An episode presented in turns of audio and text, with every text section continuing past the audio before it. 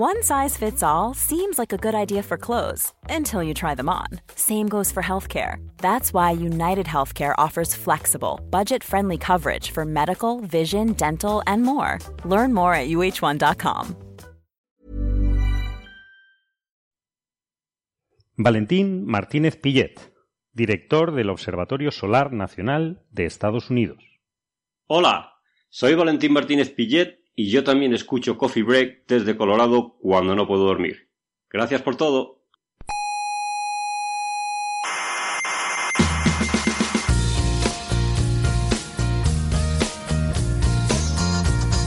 Aquí comienza Coffee Break, el único programa recomendado por los especialistas en insomnio. Sí, yo escucho el Coffee Break para dormir. Coffee Break es como la homeopatía del insomnio. Pero que funciona, ¿eh? Claro, claro, que funciona. Mira, este ya se ha quedado dormido. Qué poca vergüenza.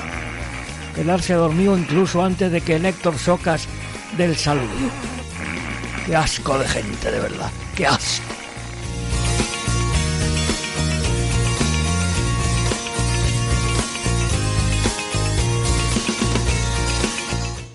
Según Naciones Unidas, hoy es el Día Mundial de la Democracia. Qué palabra tan bonita. Me encanta la sonoridad que tiene.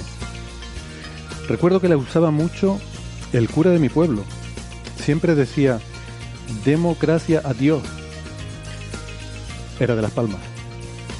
Em, bueno, nosotros no decimos adiós, sino hola.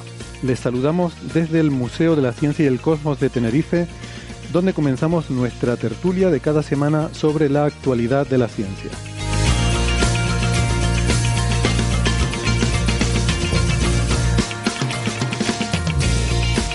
Hoy hablaremos de muchas cosas, eh, de exoplanetas en zona de habitabilidad, de la primera amputación quirúrgica de la historia, una partícula compuesta de cuatro neutrones, el día del apocalipsis de Chicxulub y puede que algo sobre los latigazos del Sol.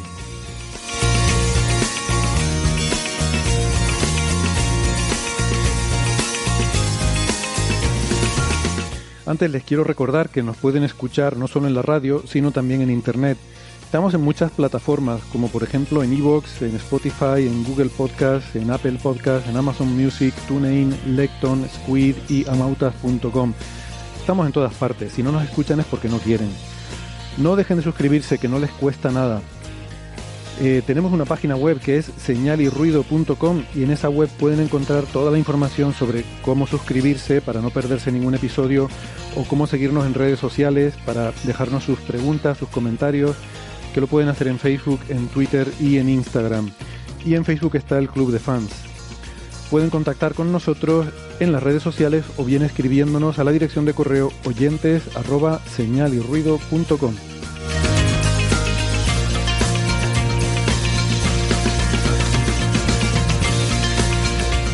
Si prefieren la radio analógica, en las ondas hercianas nos pueden escuchar si viven en Canarias en Icoden Daute Radio, Radio ECA, Ondas Yaiza y Radio Juventud. En Madrid en Onda Pedriza. En Aragón en Ebro FM. En Málaga en Radio Estepona. En Galicia en Cuac FM. Y en Argentina en Radio Voces de La Rioja y en la FM 99.9 de Mar del Plata.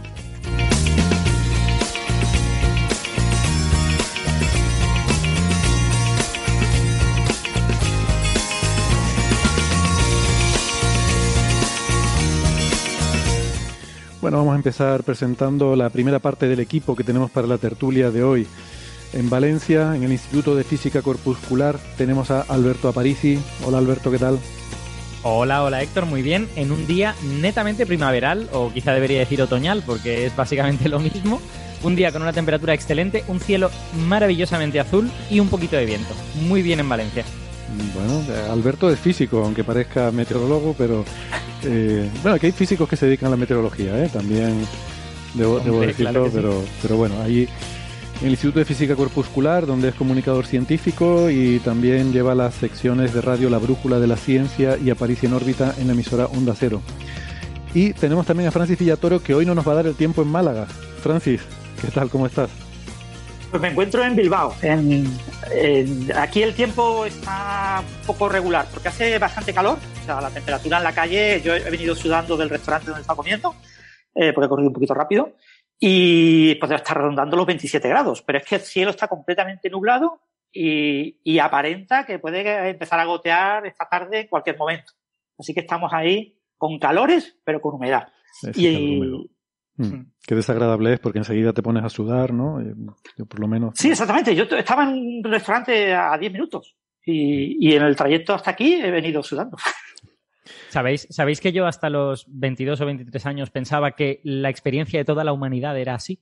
Porque quiero decir, yo he estado toda mi juventud en el Mediterráneo. Entonces, cuando de repente fui a un lugar del interior y dije, ¿pues esto qué es? este, ¿Esta brujería exactamente? ¿En qué consiste? y de hecho no me gustan ahora los lugares secos porque me, se me reseca la garganta. Mi, mi fisiología no está acostumbrada. Ya. ya.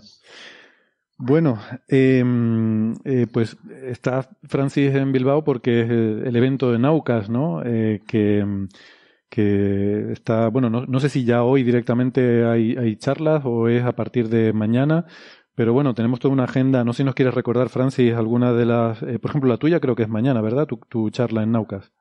Sí, el, en principio Naucas eh, tiene como tres eventos. Eh, Naucas Pro, que es esta tarde, este jueves por la tarde, donde mm, investigadores nos hablan de sus líneas de investigación, sobre todo gente que representa a un instituto de investigación o a un gran grupo de investigación, cuenta su línea de investigación en charlas de unos 20 minutos. Eh, ese es el Naucas Pro. Después estás el, todo el viernes, mañana y tarde, y todo el sábado, mañana y tarde, tenemos el Naucas Bilbao. Ahora mismo hay varios eventos Naucas en España, se organizan en Valladolid, en varios lugares, próximamente en Palma de Mallorca, en, varios lugares de España, eh, antes de verano se organizó en Rota. Eh, entonces ahora prefieren que se aclare que esto es Naucas Bilbao. Y en Naucas Bilbao es el viernes y el sábado. Y después está el domingo por la mañana que es Naucas Kids. Naucas para chicos. Eh, son actividades para los más pequeños, ¿no? todas estas actividades Naucas se enmarcan en una cosa que se llama eh, ciencia, la, Plaza de Ciencia de Vizcaya, ¿eh? en, vasco.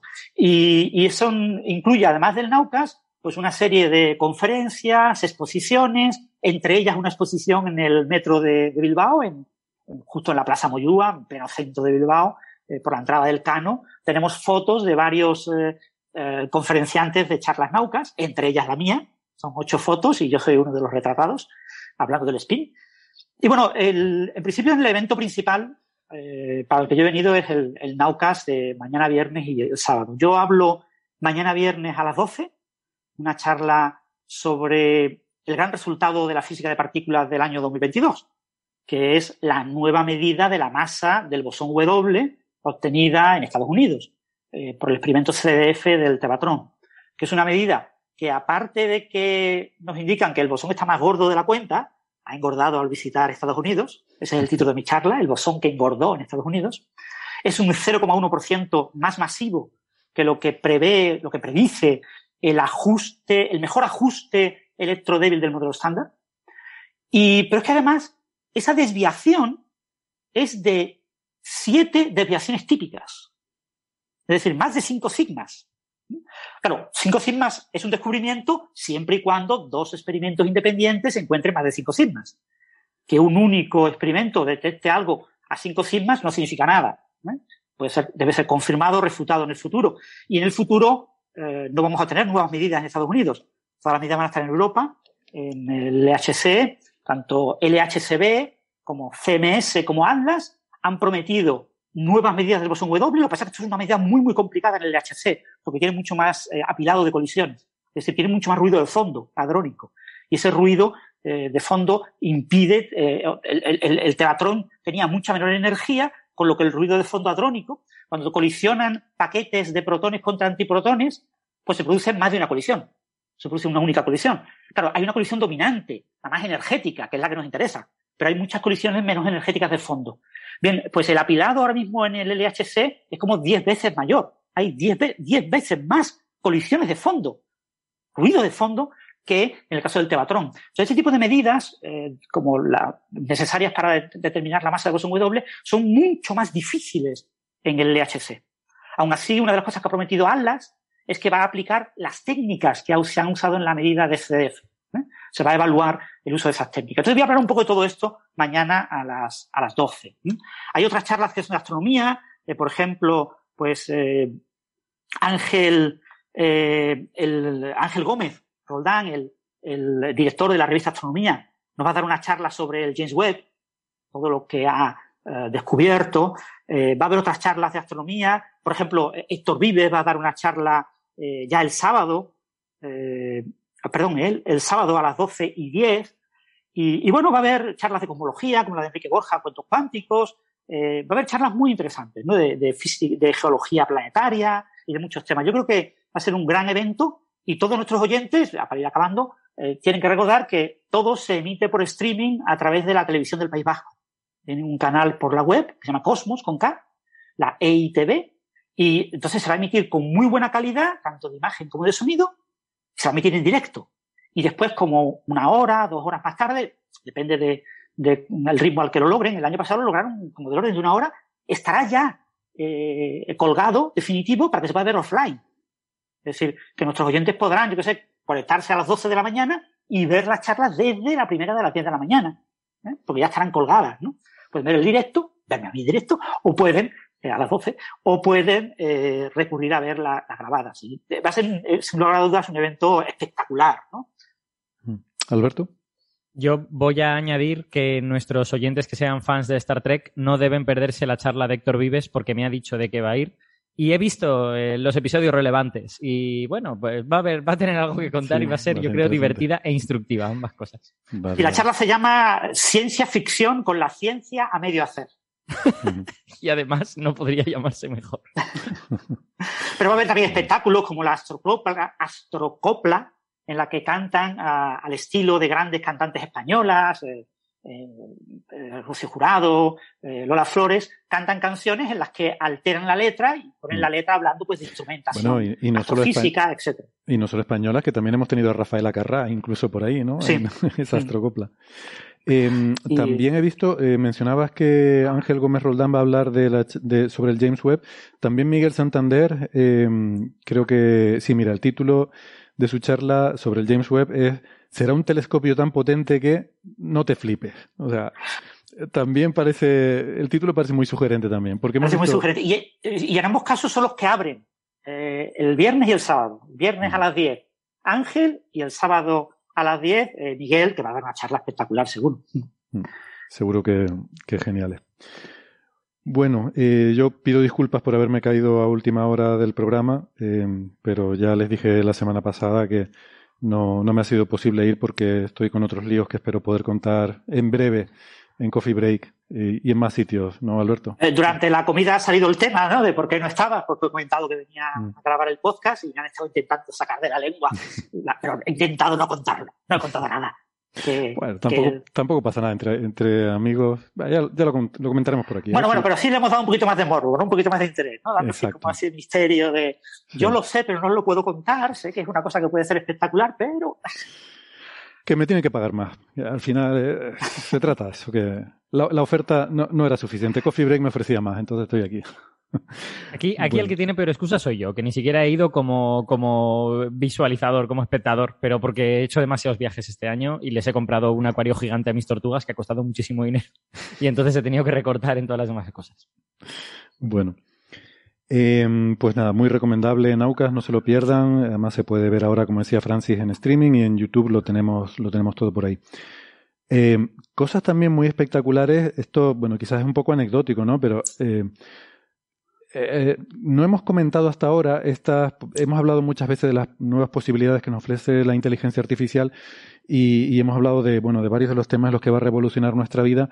Y uno de ellos que quizás no hemos comentado aquí es estas eh, inteligencias artificiales, estas redes neuronales con la capacidad de producir imágenes a partir de texto, las cuales se les da una serie de prompts, ¿no? una serie de, palabras clave, y con esas palabras clave genera una imagen alusiva y además le puedes decir el estilo con el que la quieres. Lo mismo te puede hacer un cómic, eh, una viñeta, que un, no sé, un Rembrandt o algo así. Y, eh, claro, mis amigos que se dedican al diseño gráfico o a estas cosas están un poco preocupados, ¿no? Bueno, creo que de momento no, no va a sustituir el trabajo humano en estas áreas, pero sí que se están empezando a poder hacer cosas realmente alucinantes. Y mm, yo ahora te doy la palabra, Francis. Yo me he apuntado a alguna de estas para cuando esté disponible para uso público, porque ya, bueno, se, se empieza mm, a estar funcionando en modo de pruebas, ¿no? Y hay gente que, que a través de invitación o porque se han apuntado en esta lista de espera, pues ya pueden empezar a usarlas. Bueno, hay, hay algunas que son de, de, uso público, pero por ejemplo, vamos a comentar en particular esta DAL. Eh, supongo que se dice como Dalí, eh, creo que la gracia claro. es que querían hacer que se pronunciara como Dalí, pero hace el juego también. Yo, yo creo que quiere hacer el juego con Wally, ¿no? La película esta del robotito que recogía basura, que realmente sí, sí. que se decía Wally, pero se escribía Wall y luego la letra E, ¿no? Y esto es lo mismo, pero con DAL, D-A-L-L, y luego la letra E mayúscula. Pero bueno, DALI 2, la segunda iteración de, la segunda versión de esta, de esta red neuronal, que hace este tipo de cosas, es realmente increíble. Eh, Francis, eh, creo que querías comentar algo, no sé si es... Eh... No, es uno de los temas que también hemos estado hablando hoy en la comida a mediodía, dar esa casualidad, ¿no? Hemos estado comentando el tema porque, bueno, uno, uno de los tertulianos, una de las personas que estaban en la mesa, eh, su hija trabaja de diseñadora gráfica y estaba un poquito, entre comillas, que estaba viendo que este tipo de herramientas eh, eh, pueden llegar a sustituir a los diseñadores gráficos, ¿no? Y yo he estado comentando que, que por ahora este tipo de herramientas lo que sí pueden hacer es ayudar mucho a los diseñadores gráficos. Mm. Porque, claro, lo que un diseñador gráfico define en su línea de trabajo fundamentalmente es un estilo personal, ¿no? Es una marca personal. Entonces, si tú con todos tus trabajos previos se los añades a la base de datos de este tipo de herramienta, la herramienta puede aprender tu estilo personal y generarte de manera automática muchísimos ejemplos de cosas con tu estilo personal, a partir de la descripción verbal de lo que tú quieres en concreto, a partir de lo que el, el cliente te ha pedido, ¿no? Mm. Entonces, lo que el cliente te pide a ti y tú lo tienes que conceptualizar en tu cabeza con tu estilo personal, la máquina te ayuda dándote muchos ejemplos que te pueden eh, enfocalizar incluso tu propio estilo, ¿no? Y, mm. y, eso probablemente sea una herramienta que mm, en corto tiempo, dos, tres, cinco años, eh, prácticamente todos los diseñadores del mundo lo tendrán. No mm. para que le sustituya, sino para que les apoye y les ayude en su propio estilo. Porque eh, la, herramienta automática es muy buena imitando los estilos clásicos. Es decir, si yo para poder imitar un cuadro de Rembrandt necesito muchos cuadros de Rembrandt. Si hay un pintor famoso del que solo se conoce un cuadro, es muy difícil que la inteligencia artificial aprenda ese estilo. Entonces, eh, lo, interesante de este tipo de herramientas, como las herramientas que hay de composición automática de música, como las herramientas, uno de los tertulianos eh, trabaja haciendo guiones para series de televisión y programas de televisión, y comentaba que ya en Estados Unidos se están utilizando herramientas de inteligencia artificial para estructurar los guiones. Tú le dices a la herramienta cómo va la historia, cuáles son los personajes importantes, cuáles son los conflictos, cuáles son los elementos clave, y la inteligencia artificial te estructura los hitos de tu uh, futura novela o futuro guion para televisión o para una serie, te lo estructura de tal manera de que en qué momento tiene que ocurrir cada cosa, te lo va dando la inteligencia artificial, a partir de la información recabada en cuáles son los momentos de mayor atención e interés de los públicos ante películas, series, etcétera. Pues eso te facilita mucho la vida, porque te, la estructura clave, que eso es lo que se aprende en los grandes cursos de, de, de, de guion eh, para serie y televisión, eh, eh, es donde tengo que poner los, si veis muchas de las películas de los grandes éxitos de Hollywood y cogéis cuatro películas en pantalla y veis al, simultáneamente cuatro películas, veréis que en los mismos momentos ocurren las Van pasando cosas. cosas, sí. ¿Vale? Sí, sí. Y, y esos momentos la, son los la momentos en los que se sabe. La estructura clásica de, del cine de la época clásica estadounidense es una estructura en tres actos, separados por lo que se llama puntos de giro. Está el primer punto de giro, el segundo punto de giro, y cada acto tiene, como digamos, una, eh, un tono diferente, ¿no? El primero te presenta a los personajes, hay un primer punto de giro que introduce tensión que es elaborada en el segundo acto, que es cuando, digamos, pasan cosas, y luego hay un segundo punto de giro que prepara la conclusión de la, de la película, y después ese segundo punto de giro se resuelve en gran parte de las cuestiones y finalmente la película termina. Y todas, y todas son así. Sí, porque comentaba eso, que ya están usando, que, yo, que no es una cosa de ciencia ficción, que ya los guionistas en Estados Unidos están usando ese tipo de herramientas de inteligencia artificial porque les ahorra mucho tiempo de trabajo, les ahorra muchos borradores fallidos porque tú presentas el borrador a, a, a, la persona que va a decidir si te acepta o no te acepta ese borrador, y si tú ya tienes esas marcas, esa estructura, como comenta eh, Alberto, perfectamente bien definida, para esa persona es mucho más apetecible el decir, sí, este guion ya, ya lo acepto. ¿eh? Ya puedes pasar al siguiente. Este ya, ya, ya me quedo con él. ¿eh? Y, y, y, le estás, entre comillas, engañando, porque le estás poniendo esos elementos clave en el momento oportuno y eso es lo que te eh, ayuda y facilita la inteligencia artificial. No te escribe la obra completa, pero sí te ayuda muchísimo a estructurar lo que tienes que escribir. ¿no? Mm. Entonces, ese tipo de herramientas en diseño gráfico, en escritura de texto, en preparación de podcast, en preparación de, de, de, de todo tipo de, de cosa que sea artística, multimedia, eh, va a ser algo absolutamente normal y probablemente genere nuevos puestos de trabajo de personas especializadas en eso que apoyen a varios diseñadores, a varios guionistas, eh, con su eh, dominio de la herramienta inteligente, no solo de, del dominio concreto de, a la que se aplica.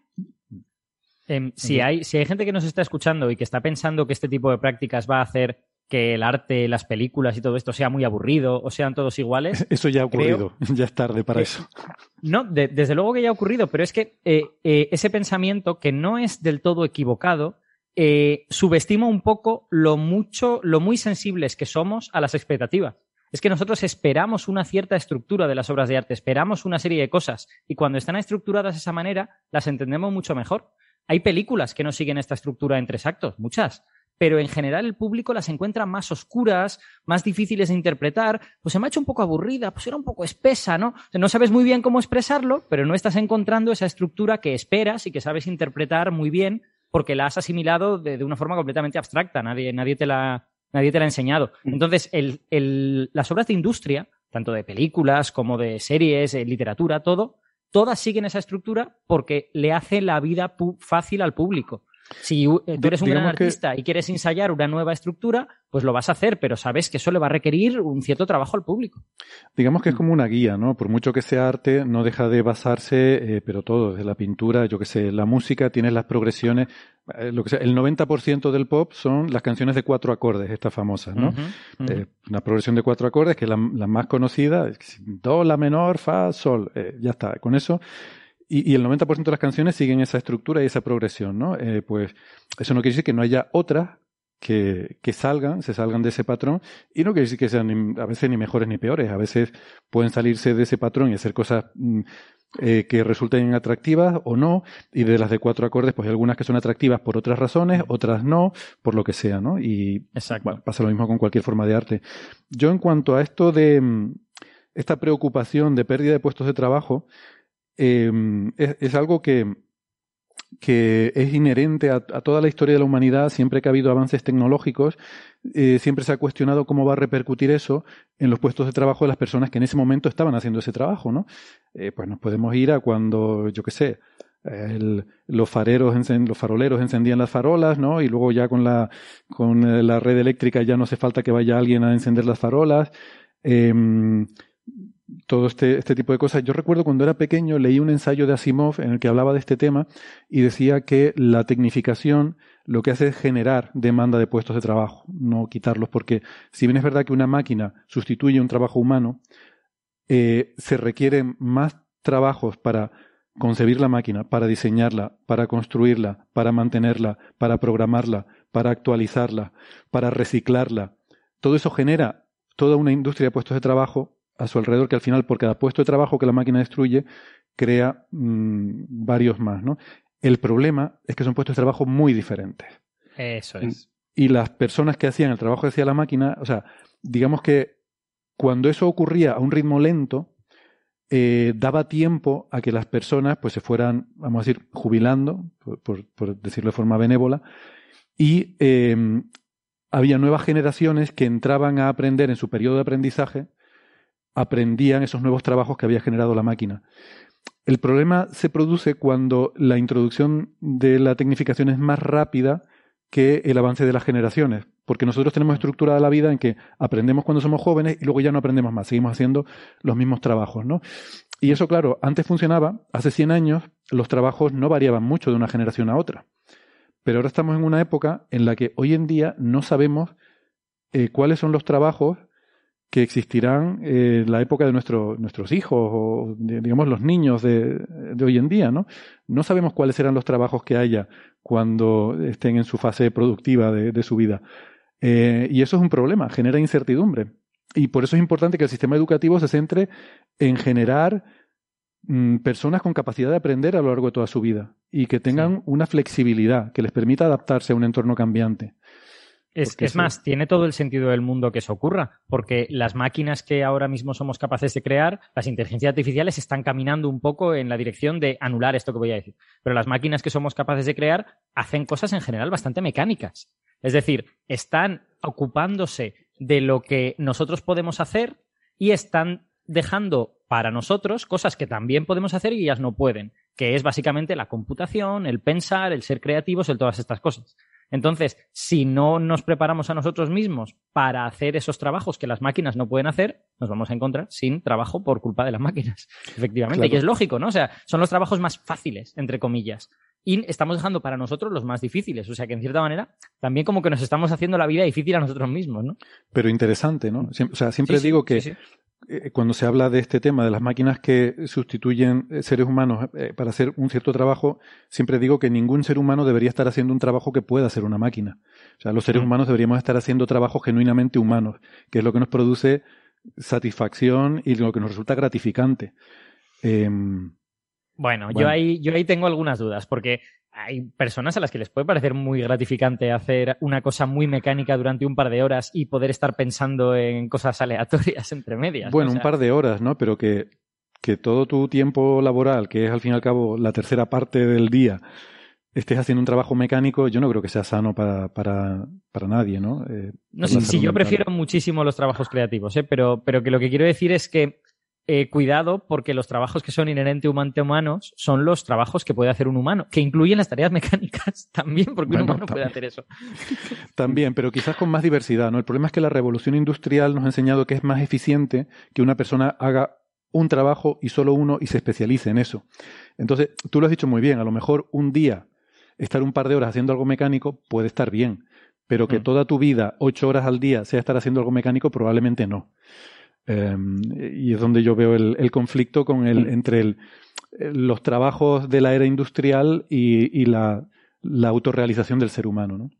Pero bueno, quizás esto es más para Coffee Break, filosofía y sociedad. Que, sí, y, sobre todo porque nosotros, por nuestras circunstancias personales muy concretas, pues trabajamos en trabajos bastante creativos, ¿no? En, los que la creatividad es un elemento clave.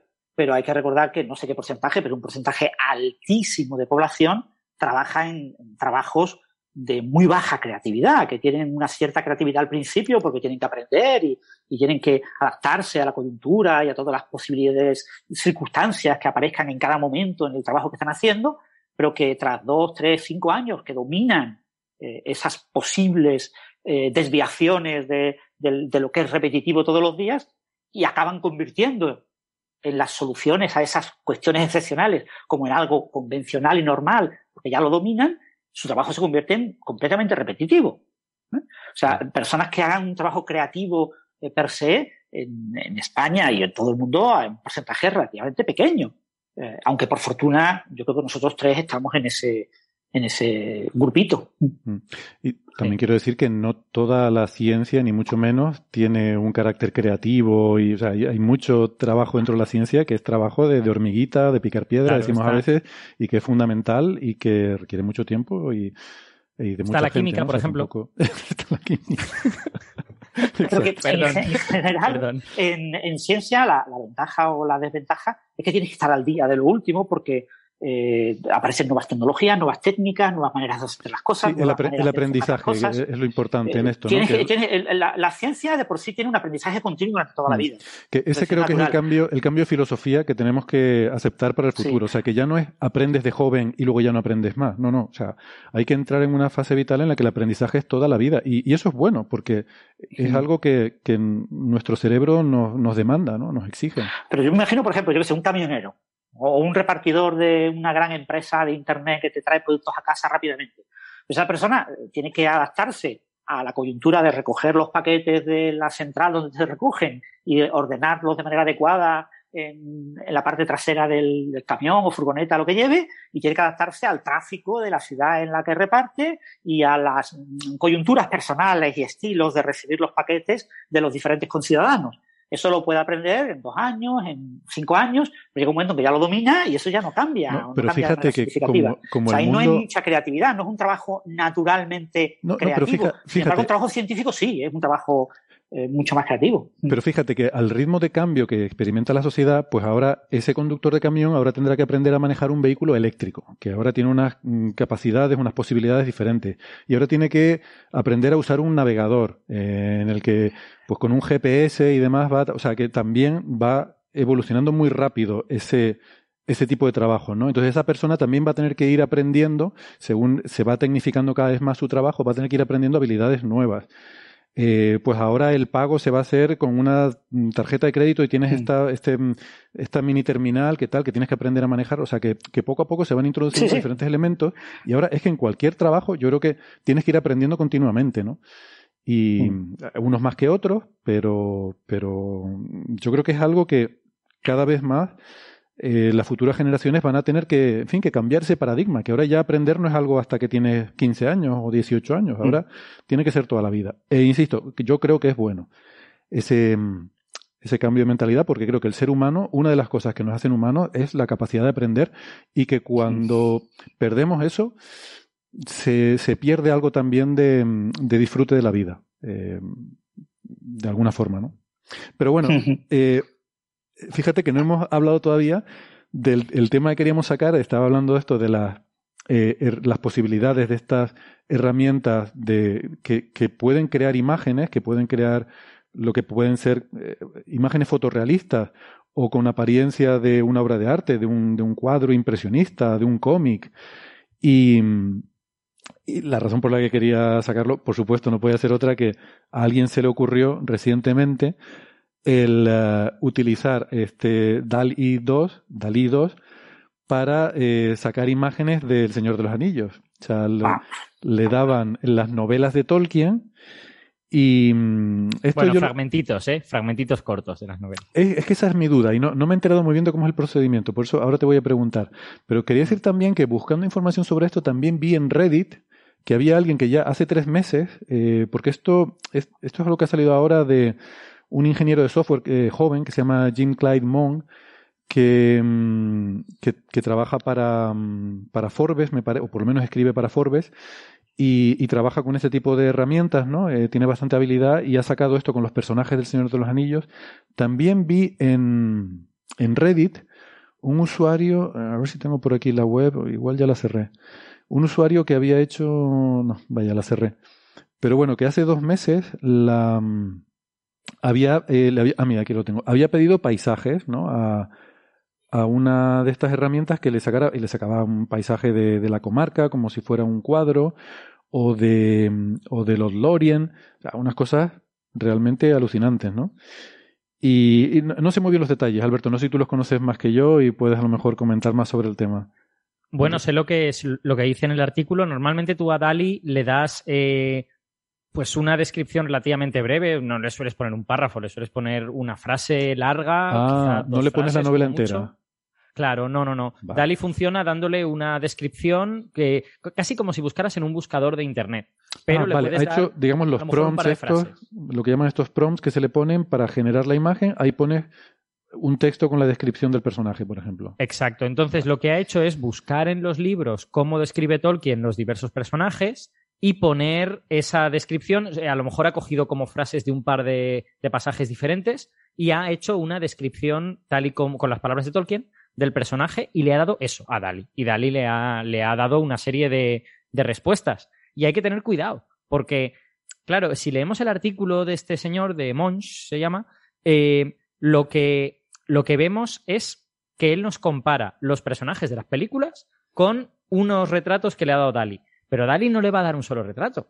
Dali le da varias opciones, porque Dali es perfectamente consciente de que no está entendiendo exactamente el lenguaje, sino que está haciendo una cosa un poquito más complicada. Entonces, no sé cuántas opciones te da la versión buena eh, de Dali, porque yo no la tengo. Yo he usado una que está por internet y que, y que es peor, está entrenada por gente de internet y tal.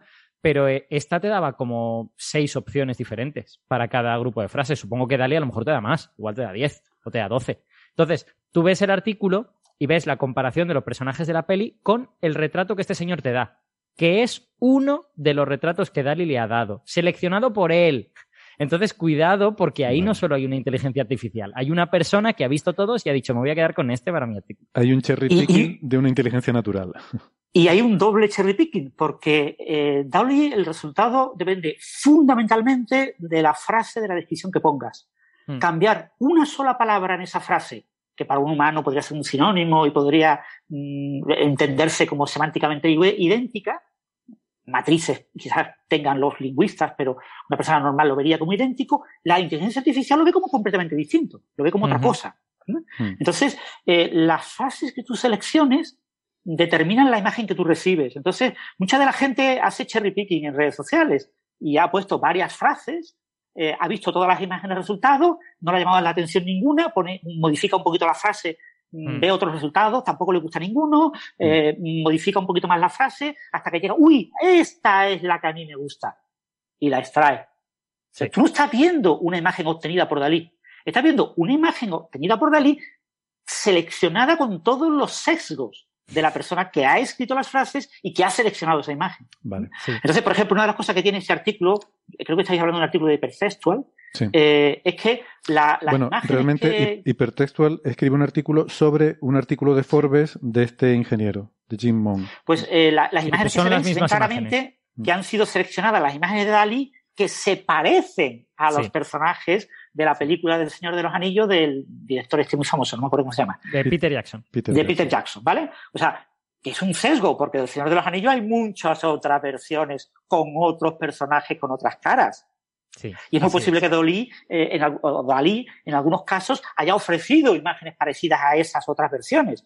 Pero este señor ha decidido, no, esas versiones no las conoce nadie. Peter Jackson es Peter Jackson, ¿vale? El mm. Señor de Anillos es Peter Jackson, lo demás es secundario. Entonces, se ve un importante sesgo a la hora de seleccionar eh, esos personajes. Sí, hay que, hay que tener cuidado, ¿eh? sobre todo porque esa parte del proceso ha sido oscura para nosotros, él no nos la da, ¿no? Si nos hubiese dado, eh, quiero decir, él en un momento dado se, se, se declara sorprendido por lo parecido que es el Aragorn que le da Dali a, a Vigo Mortensen. Y claro, yo inmediatamente me he preguntado, bueno, ¿cómo eran los otros Aragorns que te daba Dali? ¿Eran todos parecidos o eran distintos y has cogido el que se parecía, no? Claro. Bueno, a mí no se me parece. Es, verdad que cuando buscas Aragorn en internet, por el enorme éxito que ha tenido la película de Peter Jackson, el mayor número de imágenes que te aparecen son de, de Mortensen, ¿no? Entonces, obviamente hay un sesgo de la, de, de los datos de entrada inteligencia artificial, que claro, está sesgada porque lo que más popular es eso, pues obviamente mm, algo de mm, parecido a eso tengo que poner, porque es lo que más la gente demanda. No, cuidado, cuidado, porque si nos, si nos ha dado toda la información, no le da el nombre de los personajes, le da la descripción. Al menos lo, que, lo que aparece en el artículo de Forbes es una serie de descripciones en donde no aparece el, nombre del personaje. Si eso es únicamente lo que, ha, lo que ha metido, a lo mejor ese sesgo no está. Hmm. Sí. Pero digo, hay que ver exactamente esa frase. Si son frases literales copiadas del libro sin cambiar ninguna palabra, mira, eso sería de escándalo. Si son frases inspiradas en las frases del libro, pues ahí puede haber habido muchas modificaciones de palabras para adaptar ese no, Una cosa, perdona Héctor, un momentín. Una, cosa importante relacionada con esto que dice Francis es que todo el mundo tenga claro que Dali no entiende el lenguaje, ¿vale? Dali no está entendiendo esas frases. Dali lo que hace es correlacionar una serie de signos que tú le metes con imágenes que ha estado aprendiendo durante mucho tiempo y te saca el resultado que le parece más plausible de, esa relación entre una cosa y la otra. Pero no entiende el lenguaje. ¿eh? Esto no es bueno, ahí, nos podríamos meter en una discusión filosófica sobre qué significa entender, eh, pero prefiero no entrar ahí porque. Bueno, que, si, que si le pidieras a Dali que, le, que te explicara qué significa esta frase, no te lo sabría decir. Claro. Evidentemente. Y, que Dali te, te, eh, da soluciones incluso cuando tú escribes una frase absolutamente ininteligible. ¿Vale? Así es. Si tú escribes eh, hola, eh, siete botellas, eh, tonto culo, te da un resultado. Sí. Y cualquier humano te diría, ¿cómo te irá a dar un resultado? Si me has preguntado una cosa que no tiene ni pie ni cabeza.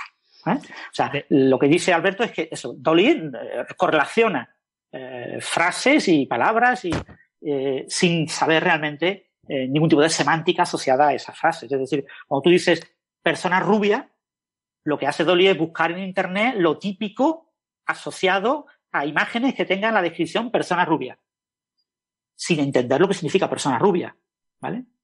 Si tú le das una cosa muy, muy exótica, que en Internet hay muy pocas opciones, hay tres imágenes con esa cosa exótica, no sé, no sé decirte cuál porque no se me ocurre, no tengo tanta imaginación. Una cosa que tenga muy pocas imágenes en Internet, acabarás recibiendo esas imágenes. cuando tu frase probablemente pues, no tenga nada que ver con la imagen que te... Pero claro, eso no te gustará, claro, si tú pides eh, elefante rosa vino curro y, y, te sale una cosa que no te gusta, pues dices, pues no, esto se ha equivocado, esto no me interesa, esto no lo publico, no me voy a quedar vergonzoso, todos mis amigos van a reír de mí cuando publique esta imagen en redes sociales. Eh, voy, a, voy, a, ver que, que, cómo modifico esto ligeramente y hago unas cuantas pruebas. Eh, una, una, profesión, que será una profesión de futuro, eh, será eh, cómo escribir estas frases. Sí.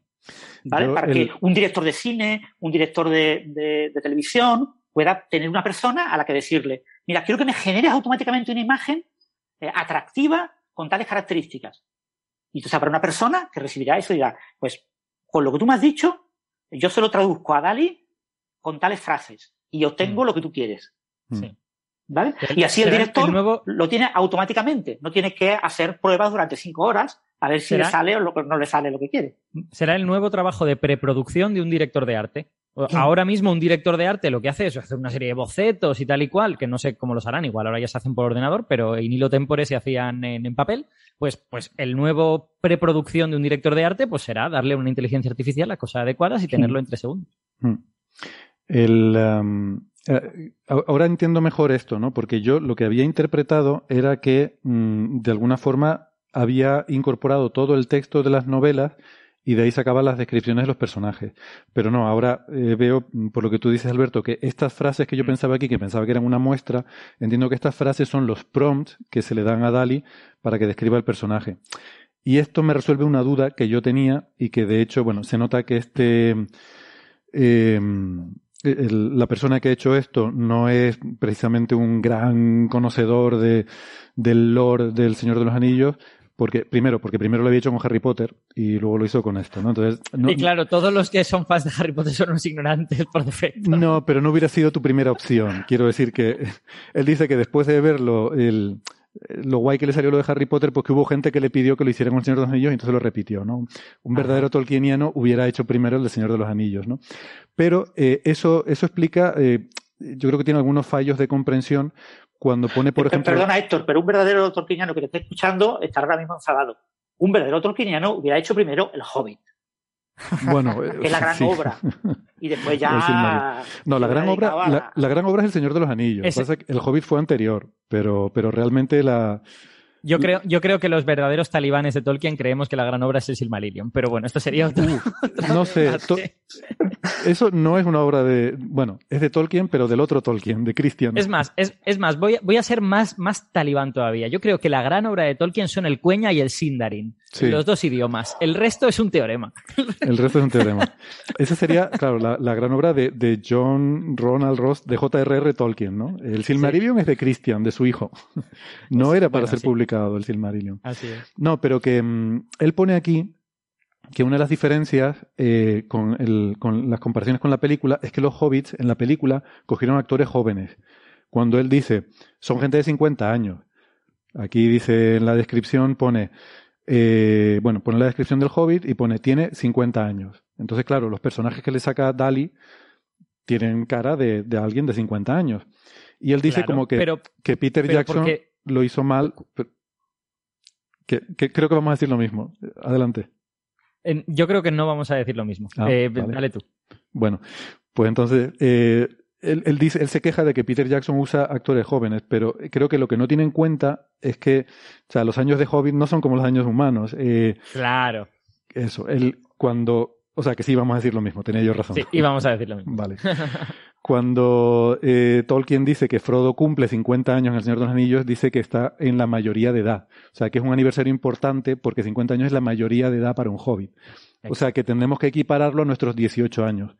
Por lo tanto, que Peter Jackson haya cogido un actor de 22 años, como Elijah Wood, en ese momento para representar a Frodo, y teniendo en cuenta el, el offset que hay de actores a personajes, que siempre hay unos cuantos años que, que tiene menos el personaje que el actor, eh, pues cuadra bastante bien con la edad del personaje, yo creo.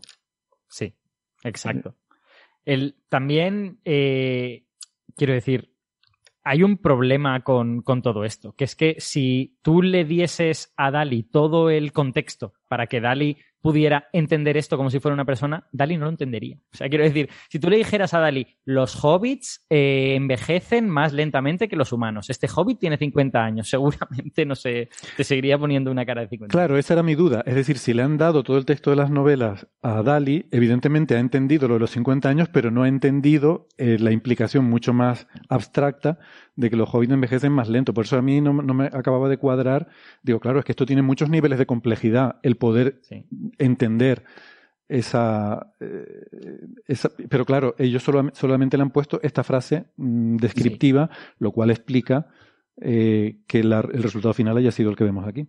Pero insisto, Dali no habla inglés, por lo tanto, incluso aunque le hubiera puesto la descripción completa, habría seguido sacando probablemente esta imagen, porque no entiende esa frase.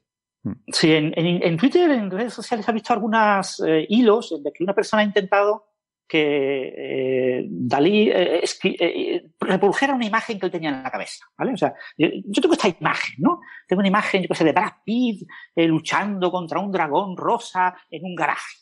Y, con Carl Sagan sentado en una silla mirando esa lucha. Dentro del garaje. Y, entonces, y algunos hilos han intentado mostrar los pasos y te encuentras con que Doris que no tiene ni zorra idea, no entiende absolutamente nada. Cuesta muchísimo trabajo lograr que acabe sacando algo de lejos parecido a lo que tienes en la cabeza. Lo que pasa es que, claro, este hilo está construido porque en el momento final acaba apareciendo algo ligeramente parecido a lo que se pretendía. Pero ha costado muchísimas horas de trabajo llegar hasta ahí en muchos casos. Bueno, pues con esto vamos a dejar aquí esta conversación muy interesante sobre, sobre DALI. Eh, yo creo que, insisto, todo este tipo de tecnologías nos van a dar eh, bastante de, lo que hablar. De hecho, mira, ahora se nos acaba de incorporar a la tertulia Sara Robisco, que es ingeniera informática. Hola Sara, ¿qué tal? ¿Cómo estás? Hola. Hola. bienvenida. Y mm, eh, pues nada, no, sé si querías hacer algún último comentario sobre, pero claro, nos has pillado ya al final de la conversación sobre Dali.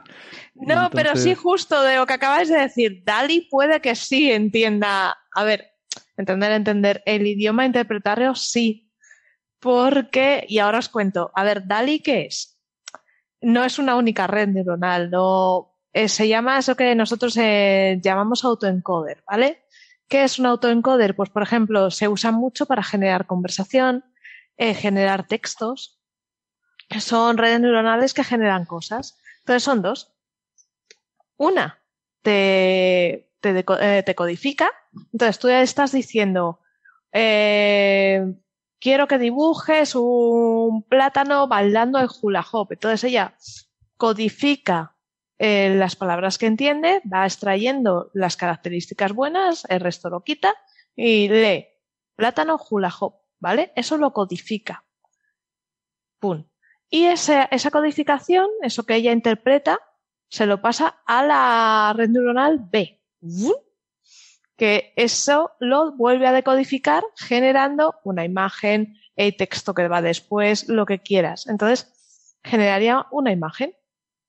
De hecho, sería muy bonito a ese, a la primera pata, al codificador, aparte de a que genera una imagen, meterle otra. O sea, un experimento muy bonito sería meter una, una siguiente. Entonces, tú escribes una frase, una historia. Quiero que me dibujes tal cual cual. Entonces, una que te dibuje eso que tú quieres y luego que la otra te hiciera una historia. Y podría hacerse, ¿eh? Estos autoencoders son muy, muy versátiles. Vale, sí, pero eh, bueno, no sé. Es lo que, llamamos redes, redes eh, colaborativas. Creo, que, como dice Héctor, esto nos metería en el fangal de discutir qué significa exactamente entender un idioma. Pero, Ah, no, eh, claro, no. Ella lo codifica porque sabe que el perro, eh, la imagen lo puede asociar con una forma porque ha sido entrenada para eso ya está. Claro, pero quiero decir, cuando tú yuxtapones ideas, no, eh, no estoy seguro y sospecho que no tienen gran capacidad de unirlas. O sea, tú le dices, el perro es un animal gigantesco. Dibújame un perro de orejas largas y yo no creo que te dibuje un perro al lado de un edificio, ¿sabes? Que, no, se vea que no, el perro no, porque no, está entendiendo lo que le estás diciendo. No, no. Claro. De hecho, mientras grabamos, como tengo, tengo acceso a DALI, a la versión buena, podemos eh, ir probando. Ah, mira. ya tiene. ¿Pero al DALI 1 o al 2? El 2, wow. Pues pon Sí, si te apuntas, atractivos tienes- divulgadores haciendo un podcast en YouTube.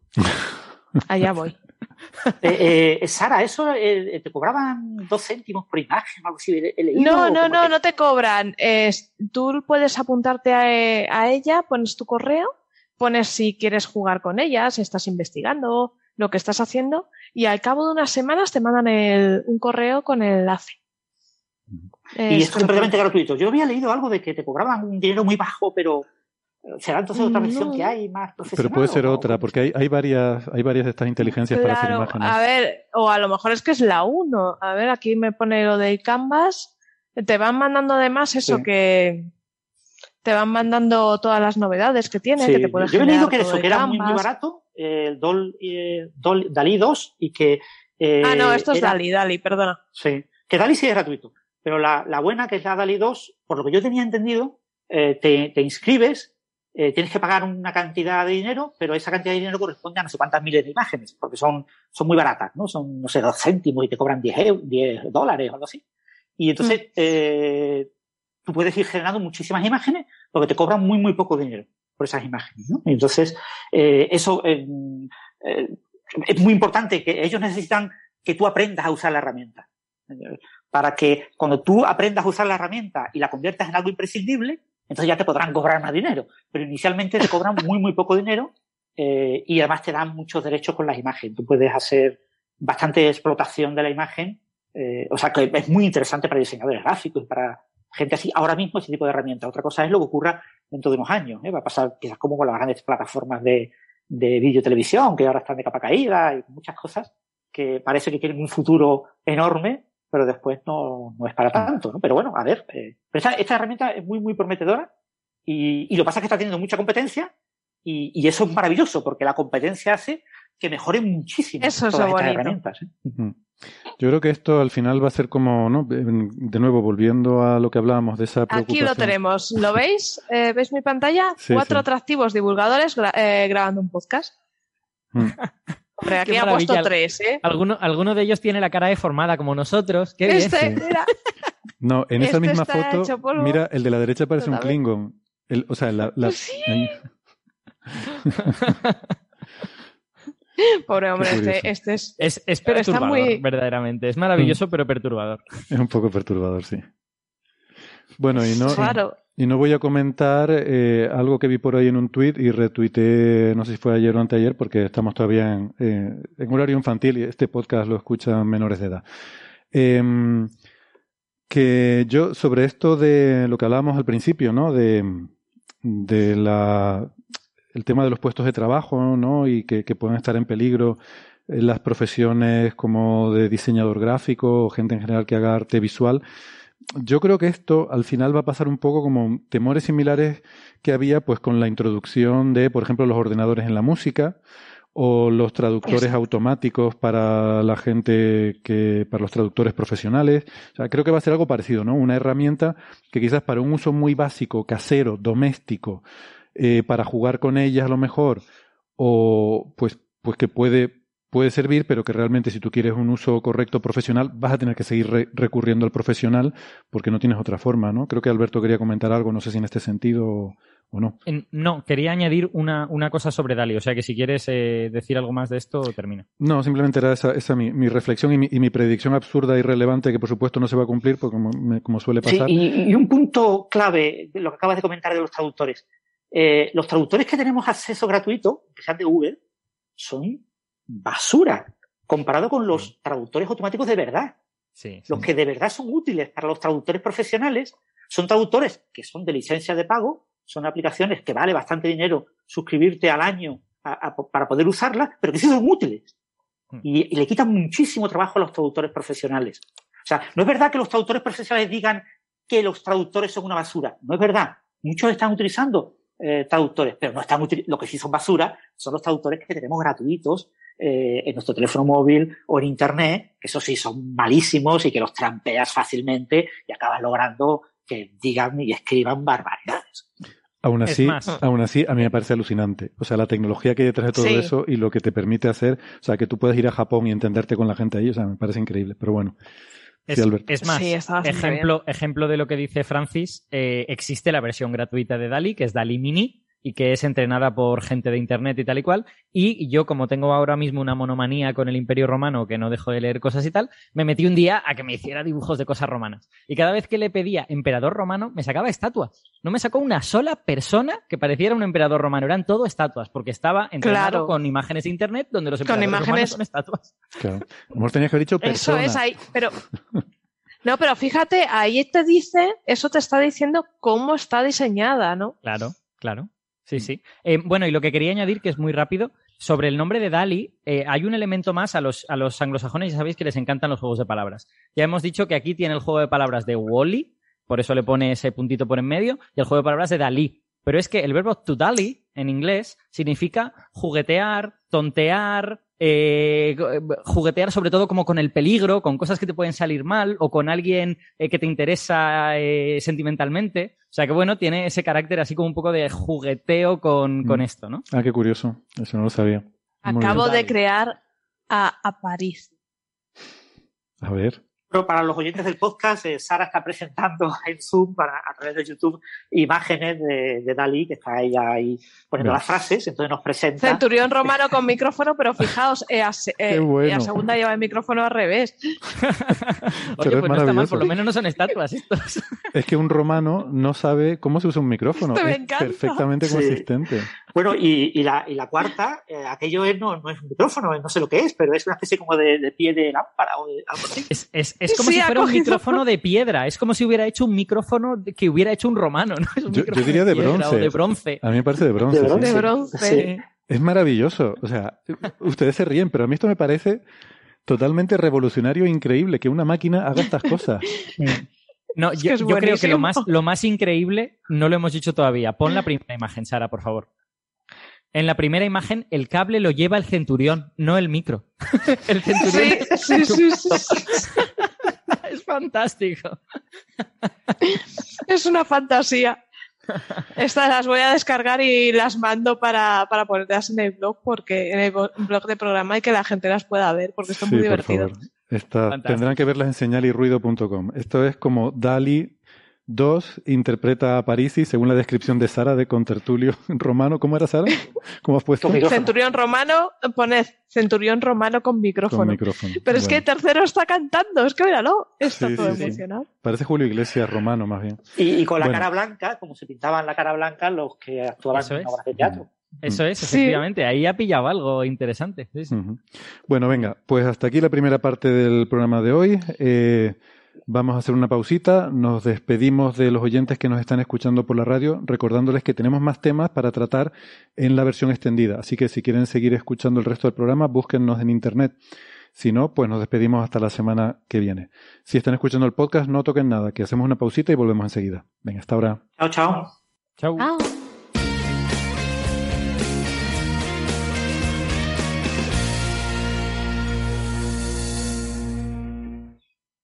Bien, gracias por seguirnos acompañando. Eh, continuamos con el siguiente tema, que es eh, un artículo que se ha publicado en Nature eh, de un grupo de investigadores australianos que eh, han estado trabajando en un, en un yacimiento en la isla de Borneo, que eso está por ahí cerca de esos sitios ahí entre Tailandia y Australia, por ahí en medio, todo eso, la Indonesia y por ahí.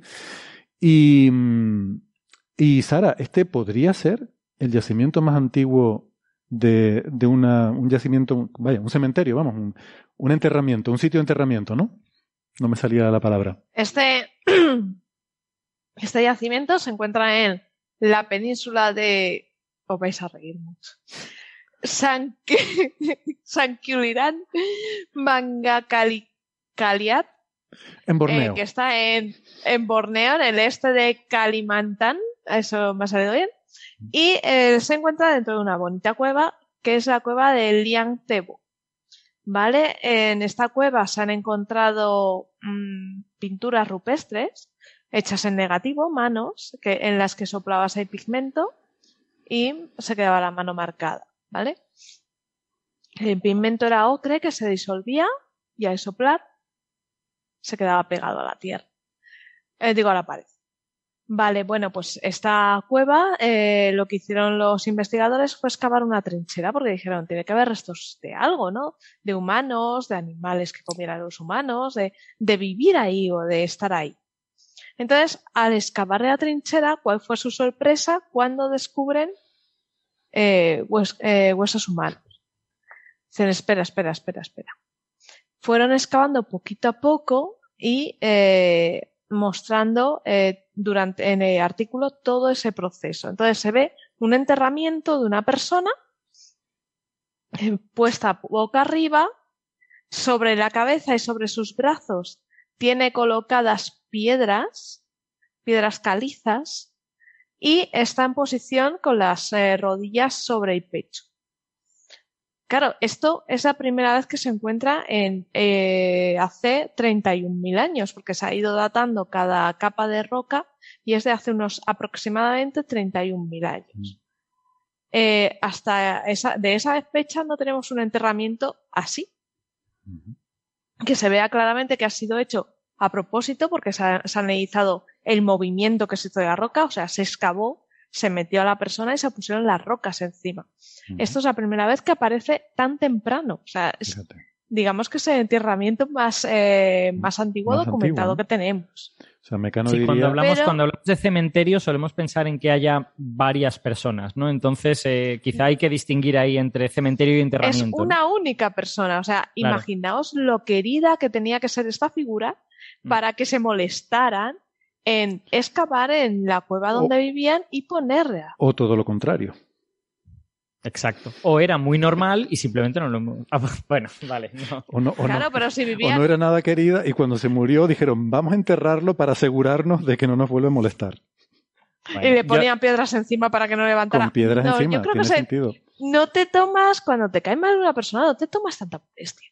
Todo depende, ¿eh? puede haber cosas rituales, o sea, ya sabes, eh, por ejemplo, eh, los famosos caníbales de África eran caníbales por motivos rituales. Se comían a sus enemigos. Mm. No querían comerse gente, sino que se comían a los enemigos para eh, absorber su fuerza, cosas de estas, ¿no? Entonces, bueno, nunca sabes. los rituales, siempre fuera de contexto, son difíciles de interpretar. y recordemos que estamos hablando de hace 31.000 años, ¿vale? O mm. sea que cualquier tipo de imagen de Homo sapiens moderno eh, no debemos de aplicarlo en este contexto. En este contexto extremadamente diferente, ¿no? Esta persona era una persona, un homo sapiens moderno. Sí, pero quiero decir, pero que no, no, no tenía la visión que tenemos. Es decir, no es una persona anatómicamente moderno. En el que podemos tratar de inferir qué podía pensar y qué podía hacer. Para una persona hace 31.000 años es inconcebible. anatómicamente moderno, pero culturalmente muy, muy alejado de nosotros, digamos. Eso quería decir. Muy arcaico.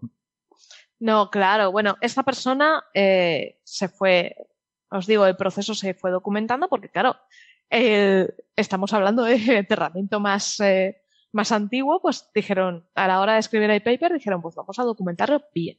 Se iba haciendo como se tiene que hacer, y cuando llegan a mitad del cuerpo, viene la sorpresa. Agarraos todos. A esta persona le habían amputado una pierna. Ostras. La pierna izquierda, la pierna derecha está bien. La pierna izquierda le falta eh, la mitad de la tibia y perone. Y le falta el pie, obviamente. Pero no estamos hablando que pueda ser, pues que hubiera mordido a alguien, a algún animal, que hubiera tenido un cocodrilo, por ejemplo, o algo. No, porque el corte es limpio. Muy, muy limpio. Que hmm. corta tibia y perone de una forma transversal. Esta es la primera sorpresa. La segunda sorpresa es, tú tienes eh, tejido eh, y hueso cuando tú amputas, cicatriza, y cicatriza pues va, hace un crecimiento raro, como es que se abomba alrededor del hueso y ese crecimiento de cicatrización. Vale, esta persona lo tenía. Pero es que sigo hablando. Eh, hola Gastón. Bueno, pues ya, lo, presentamos.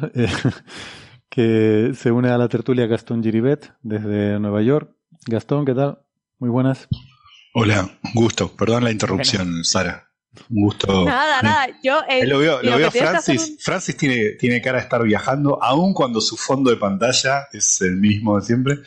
Eh, de alguna forma tiene actitud de viajar. Efectivamente. Ciertamente. Sara, sí. Quiero un día que se conecte Gastón con el sombrero y cantando New York, New York a los Sinatra. O sea, si, si no, no tenemos. extraño, extraño mucho Buenos Aires como parece esa muestra de algarabía. Ay. Bueno, pues os cuento. Esta persona, eh, entonces, le, amputaron la pierna en plena edad de piedra, mm. ¿vale? En la cual las herramientas que teníamos son todas herramientas líticas. O sea, rederas, cuchillos, era todo piedra muy pulida. Mm. Vale, el corte perfecto. No, hacían analíticas. analíticas, qué bueno. Eso lo hacemos los modernos. bueno, pues. Perdón. El tema, el tema es eso, tenemos crecimiento, pero si, si observamos en el artículo, en la imagen, la tibia se cortó cuando la persona, esta persona tendría en el momento de la muerte, tendría unos 16, 19 años, ¿vale? Aproximadamente una persona adulta, no se sabe el sexo, porque, vamos, no se conoce el género, perdón. ¿Por qué? Porque es todo muy neutral. Cadera y, cráneo son muy neutrales, no se sabe. Así que vamos a hablar de persona. Bueno, pues esta persona, además, el, la tibia se queda pequeña, mm, como de un eh, infantil. Eso quiere decir que en el momento del corte, esta persona era era un niño. Y sobrevivió eh, unos de 6 a 10 años así. Ah, qué interesante. Eh, o sea, que no está asociado con la muerte, sino que vivió un tiempo con la pierna amputada. Vivió, fijaos, entre 6 y 10 años después del corte. Eh, cosa que una amputación exitosa en nuestra época Er, ha sido mm, exitosa hasta desde a partir de hace 100 años. Porque teníamos sepsis, teníamos, vamos, teníamos infecciones, teníamos, eh, mm, la persona se podía desangrar. O sea, imaginaos el conocimiento anatómico que debía tener la persona que hizo la amputación para que esa persona, no se, este niño no se desangrase, no tuviera infecciones y sobreviviera entre 6 y 10 años. Seguro que no era la primera que hacía. Exacto. Eh, entonces, eh, puede ser, eh, la duda es, esta, esta tribu en concreto practicaban, tenía este alto conocimiento anatómico y se transmitía de pares a hijos por, vamos, entre, por la tribu, por transmisión oral, o era algo más generalizado de esta época histórica. Eso es una duda que ahora queda en el aire a raíz de este descubrimiento bueno, yo, eh, añadiría ahí un punto. Estamos hablando de Indonesia. Es verdad que en aquel momento el nivel del mar era diferente y seguramente Indonesia estaba conectado con, al menos con algunas partes de Asia. Eh, pero dada, digamos, la geografía complicada de la región, a mí me resultaría, bueno, yo necesitaría pruebas bastante interesantes para asumir que esto se producía en alguna región aparte, aparte de ahí. Y desde luego, si fuese una isla, si fuese una isla, estaría claro que solo era ahí. Eh, pero bueno, siendo que estaba conectado con Asia, habría que verlo. Claro, es que surgen, cuando haces un descubrimiento así, surgen muchísimas dudas, ¿no? Sí. Y una, y claro, estas son las primeras. Este conocimiento anatómico, ¿cómo narices lo hicieron? O sea, ¿cómo lo sabían? ¿Cómo sabían cómo cortar para que eh, y cómo parar la hemorragia? ¿Cómo pararon la hemorragia? Cortaron limpio. Eh, no hubo infección, porque además el hueso no tiene signos de infección. Cuando hay una infección muy grave, eh, quedan, quedan signos de esa, quedan cicatrices en la infección. Además, sabemos que no fue una, no fue una mordedura porque el corte es muy limpio, no hay restos de, fracturas de hueso, no hay nada, o sea, crash. Se hizo todo muy bien. La verdad es que es sorprendente. Es material, la antigüedad. material para alienígenas ancestrales, totalmente. Además, esta persona eh, fue enterrada, eso, con las piedras sobre él, eh, una, eh, una lascas, lascas de em, también tenía lascas y tenía un, un fragmento de ocre en su mandíbula. O sea, mm, esta persona a lo mejor ese ocre reacciona con las pinturas que, había en la cueva. Eh, luego, otra característica eh, anatómica de esta persona es la pierna buena, la pierna izquierda, no mm. muestra signos de, de, un sobre, de una sobremusculación, un sobreesfuerzo de esa pierna tirando de una pierna que falta. Quiere decir que esta persona no hizo vida nómada. Estamos hablando de eso, de personas que vivían en cavernas, pero que no vivían siempre, que se iban, tenían, eran cazadores recolectores, se iban moviendo. Esta persona no fue nómada. O sea, o la llevaban con ellos de alguna forma. O, le traían comida, ¿no? Eh, claro, o sea, esta, esto demuestra que eh, esa cultura tenía, cuidaban de los enfermos. A esta persona la tuvieron que cuidar mucho tiempo hasta que cicatrizó. Ya tuvieron que vendar, ya tuvieron que cambiar vendajes, lavar heridas, o sea, estamos hablando de que se cuidaban entre ellos, había un cuidado, no se dejaba a nadie atrás. Y aparte, que a esta persona eh, se le facilitaba acceso a alimento, vivía con la tribu, pero no hacía sobreesfuerzos. Eh, esto ya nos está hablando de que esta cultura no era, la cultura de hace 31.000 años no era tan bruta como se nos hace entender, ¿no? En mucho, en mucha literatura.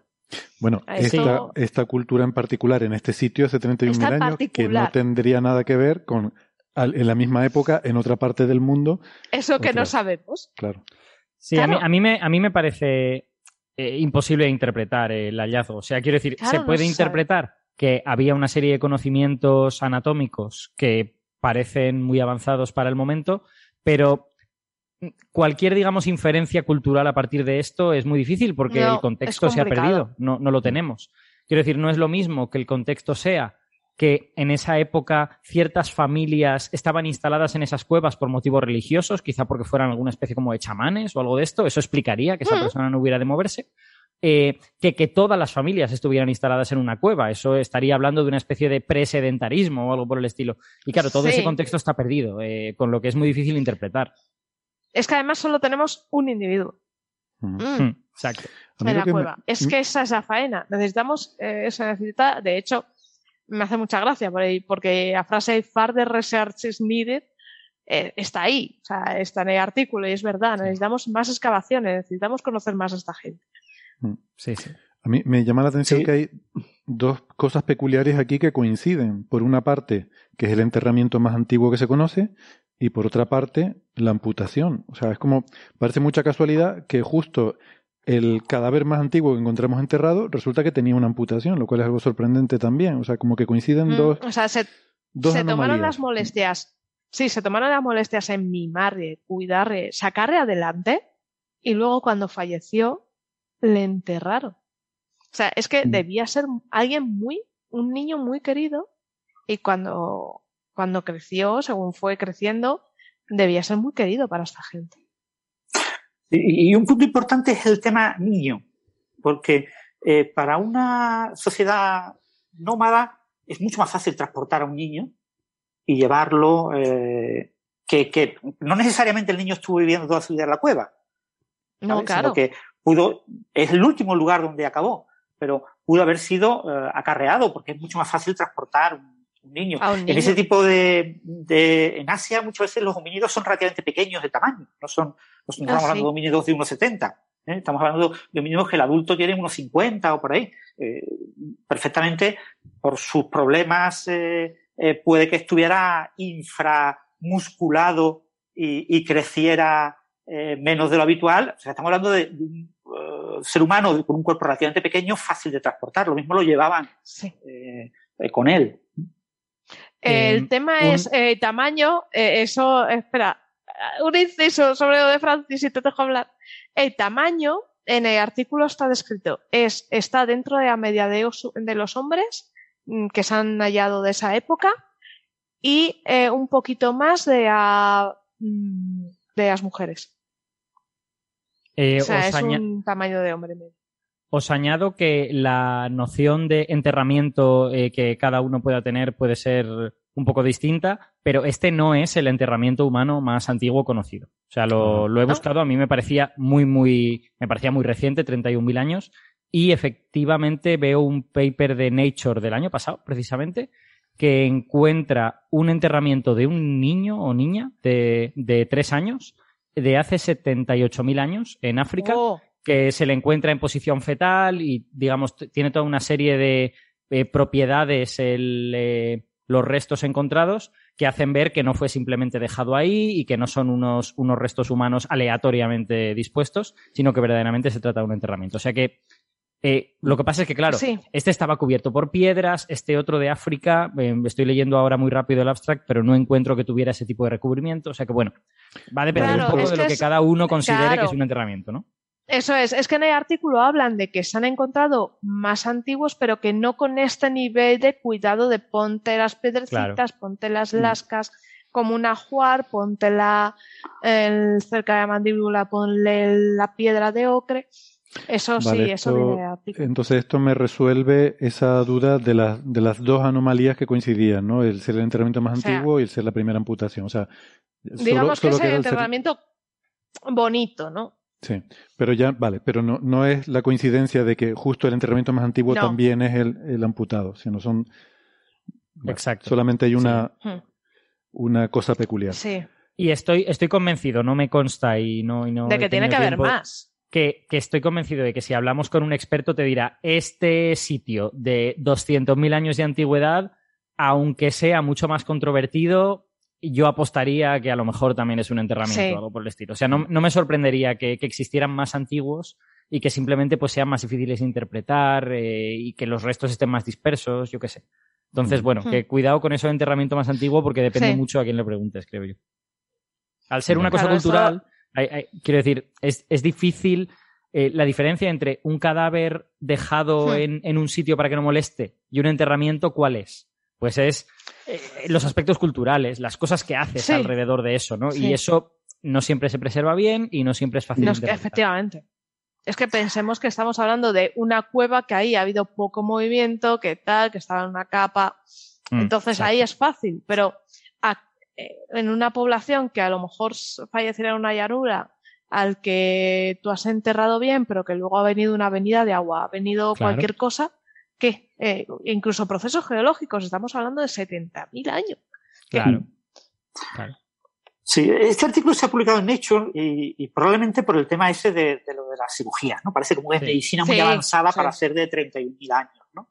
Claro, en, en Egipto, por ejemplo, se han encontrado eh, varios cuerpos amputados y se sabe que había una medicina entre, desde, el egis- desde los egipcios, de Egipto antiguo, ¿no? Sí, Eh, había, sí, sí. Había ya una medicina suficientemente avanzada para tener una cierta tasa de éxito en este tipo de operaciones, ¿no?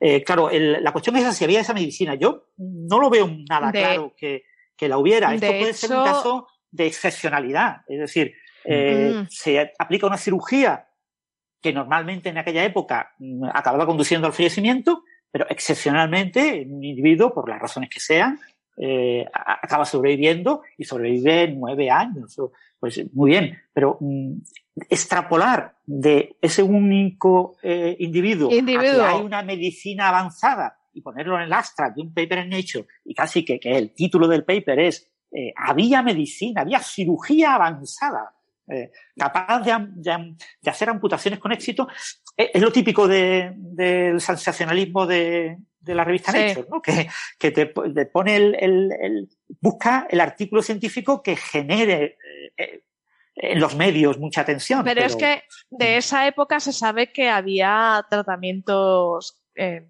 extracción de, de dientes, se han visto que se trataban, se limaban las caries, o sea, que se hacían cosas. Mm. Lo que pasa es que, claro, una amputación es muy heavy para sobrevivir a una amputación es muy heavy en esa época. Que quizá fue casualidad, oye, salió bien. Vale. Pero Em, esto hay, por defender un poco a los autores, que a lo mejor, pues, eh, a, lo mejor han pensado esto de Francis eh, y, y no lo han querido decir, pero eh, yo creo que habitualmente cuando se encuentran este tipo de hallazgos, la gente suele pensar, si yo he encontrado esto, debe de ser que tiene que haber otros que no he encontrado. O sea, pensar que has encontrado la aguja en el pajar parece estadísticamente improbable, ¿no? Entonces, no. pues, por eso ellos proponen esto, ¿no? De que podía haber unos conocimientos avanzados o medianamente avanzados de anatomía. Yo creo que para mí, para mí la pregunta relevante es dónde estaban esos conocimientos avanzados. Quiero decir, si pertenecían a el grupo tribal que vivía en esta parte de esa península, de esa isla, o si era una cosa eh, mucho más... Eh, quiero decir, es que cuando hablamos de conocimientos de anatomía, podemos pensar en una escuela de medicina. Francis ha citado el Antiguo Egipto. El Antiguo Egipto era una civilización en la que la gente escribía cosas y, se transmitían cosas de padres a hijos. Eh, hace 31.000 años no tenían nada de todo eso. Entonces, el alcance de esos conocimientos y cómo eran transmitidos es muy relevante y eso no lo conocemos por este hallazgo. Y tenemos que pensar que de, de piedra también se han visto amputaciones, pero amputaciones rituales mm. de, de falange. O sea, dedos de pies, mm. dedos de manos. Lo que pasa es que esta es eh, significativa por que es un miembro grande. Claro. Claro, y también porque. Mismo cortarte un dedo que esto vas a tirar para adelante. Exacto. Y también porque a veces las amputaciones, cuando solo se encuentra el, dedo, digamos, pueden ser amputaciones realizadas en un contexto ritual a enemigos. A enemigos en, un, en un enfrentamiento, mientras que aquí claramente lo que has encontrado es el resto, ¿no? Lo que querías que sobreviviera esa persona. Entonces eso es lo relevante. Hmm. Hmm. ¿Os imagináis que fueran como fue la pedida que te enterrabas con tu miembro amputado? Luego después, qué asquito, ¿no? No, hombre, decir? Pues puedes tener. bueno, esta gente se movía, pero tú imaginas. Claro, pero tú imagínate que esta gente se movía. Eran nómadas ahí, llevar ahí bueno, todo, todo depende de cómo de bien conservado esté. Pero si no Si, lo pones hacia adentro de una iglesia, lo llamas reliquia, no hay problema. Exacto. Ahí también es que me, me dan mucho asquito las reliquias. si, los cuerpos, si los cuerpos incorruptos de los santos olieran mal, ya verías cómo no se pondrían en las iglesias. Se ponen porque no huelen. Ah. Pues porque han pasado en un pudridero, en una zona de oler X años y cuando ya eso no olía ya lo ponían. Yo, yo creo que yo sospecho que en la Edad Media se perdió el sentido del olfato, no sé, alguna, algo como la COVID ahora que la, gente, pues entre tanta infección, yo creo que esa gente no tenía olfato porque si no era imposible haber sobrevivido. No se lavaban, o sea, ya con eso ya. ¿Para qué? Bueno, pues nada, eh, estaría interesante ver cuál es la, cómo, cómo interpretaría Wally 2 eh, eh, paleolítico, persona amputada, tibia, fémur, bueno. Cirugía, cirugía de la edad de piedra en Indonesia. Eso puede estar gracioso, ¿no? Venga, eh, ¿alguna cosa más sobre esto? ¿O pasamos de tema entonces? No, no, no, ya. Porque ha salido también un, eh, un, artículo en Nature, si no recuerdo mal, ¿no? Sí, en Nature, de um, un equipo de, de investigación, eh, bueno, en Alemania, que dicen haber observado un estado de tetraneutrón, o sea, cuatro neutrones como una partícula, bueno, una ridiculez de tiempo, ¿no? Pero, pero que ese estado se puede dar, ¿no? Que era algo... Como, una, como una estrella de neutrones para Playmobil. bueno, sí, en el fondo una estrella de neutrones sería eso, pero repetido mucho en todas las direcciones, ¿no? Bueno, no, sería diferente, mucho más apretado, seguramente, y con un campo magnético de billones de Gauss que seguramente aquí no, no creo que se diera, ¿no? ¿Qué, nos pueden contar, Alberto? Eh, ¿Has leído sobre este tema? Sí, pues a ver, a mí es un, es un paper que me ha interesado mucho porque yo además tengo un poco esta noción de que la física nuclear es la hermana pobre de mi, de mi campo, que hablamos mucho de física de partículas y tal, y como en los núcleos como que ya nos dan igual, ¿no? Eso ya se entiende todo, eso da igual, y no es verdad. Hay cosas de física nuclear que no se entienden nada bien, entre otras cosas, porque la fuerza nuclear no se entiende nada bien. Y esto hay que decirlo de vez en cuando. La, fuerza nuclear, que es la fuerza que mantiene protones y neutrones unidas dentro del núcleo, eh, no se conoce desde primeros principios. Se tiene una descripción fenomenológica, que es básicamente, yo he estudiado 25.000 núcleos diferentes y he visto cuáles son las propiedades importantes para la fuerza nuclear en cada uno de ellos y he integrado todo eso en una formulaca muy larga, que tiene como 50 y pico términos, eh, que me describe de una forma muy eficaz la fuerza nuclear, pero que no me permite ver muchos de sus detalles, ¿no? Porque tiene cincuenta y pico términos. Entonces, eh, eh, el hecho de que la fuerza nuclear se entienda de esta forma como heurística, es decir, eh, más bien inductiva, a partir de ver muchas cosas yo deduzco esta fórmula y no a partir de primeros principios yo deduzco esta fórmula, hace que ciertas preguntas que parecen muy sencillas sean difíciles de responder. Y una de esas preguntas es, por ejemplo, ¿yo puedo hacer un núcleo solo con neutrones? Los, núcleos normales tienen protones y tienen neutrones, tienen las dos cosas. Y hay motivos que nosotros sabemos que favorecen eso. Como protones y neutrones son diferentes y ambos son fermiones, esto lo hemos dicho muchas veces, los fermiones no pueden estar en la misma localización, en el mismo estado al mismo tiempo. Yo no puedo poner dos electrones con el mismo spin en el mismo orbital de un átomo porque son fermiones. Pues en los núcleos pasa lo mismo. Yo no puedo poner dos protones con exactamente las mismas propiedades en el mismo lugar del núcleo. Hay que ponerlos unos encima de otros o lo que sea. Y a medida que vas apilando protones, por ejemplo, en este caso, irías haciendo un núcleo más grande. Y cuando el núcleo es muy grande, pues a lo mejor la fuerza nuclear no lo puede mantener unido. Entonces, hacer núcleos con dos cosas, con protones y con neutrones, te viene bien. Porque puedes poner en el mismo sitio que tienes un protón, un neutrón con las mismas propiedades y están los dos ahí juntos manteniéndose unidos porque añades fuerza nuclear, añades pegamento y esto te permite que el núcleo sea, sea como más estable en ese sentido. Entonces, hacer núcleos solo con una partícula, solo con protones o solo con neutrones es más problemático en ese sentido. Porque empieza a tener este efecto de apilamiento, ¿no? De que no pueden estar en el mismo espacio y empiezan a ocuparte un volumen grande. Hacer un núcleo solo con protones está como fuera de lugar, porque los protones se repelen. Entonces, al, tener carga positiva, se, quieren ir el uno del otro y la fuerza nuclear no tiene intensidad suficiente. Y el núcleo más sencillo con dos protones, que es el helio 2, un protón y otro protón, es un núcleo muy inestable. Creo que vive, no sé, 10 elevado a menos 21 segundos o algo así, precisamente por esto. Pero uno podría pensar que con neutrones igual este juego se puede jugar. Uno, de manera naif, podría pensar, bueno, los neutrones no se repelen. A lo mejor puedo poner dos neutrones, o tres neutrones, o cuatro neutrones juntos. Bueno, pues aunque no sepamos mucho de la fuerza nuclear, las indicaciones que nos da la teoría es que no se puede. Es decir, que no puedes hacer un núcleo solo con neutrones porque resulta que la fuerza nuclear entre neutrones es repulsiva. Curiosamente, la fuerza nuclear no quiere que los neutrones estén todos juntos. Solo cuando le añades protones, aquello se vuelve atractivo.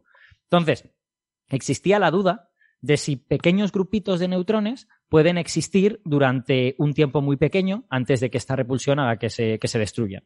Es decir, aunque no existan como núcleos estables, sí pueden existir como lo que solemos llamar resonancias, que es básicamente agrupaciones que durante un tiempo muy limitado están juntos y enseguida se terminan desintegrando porque no hay, no hay pegamento suficiente para que se mantengan unidos.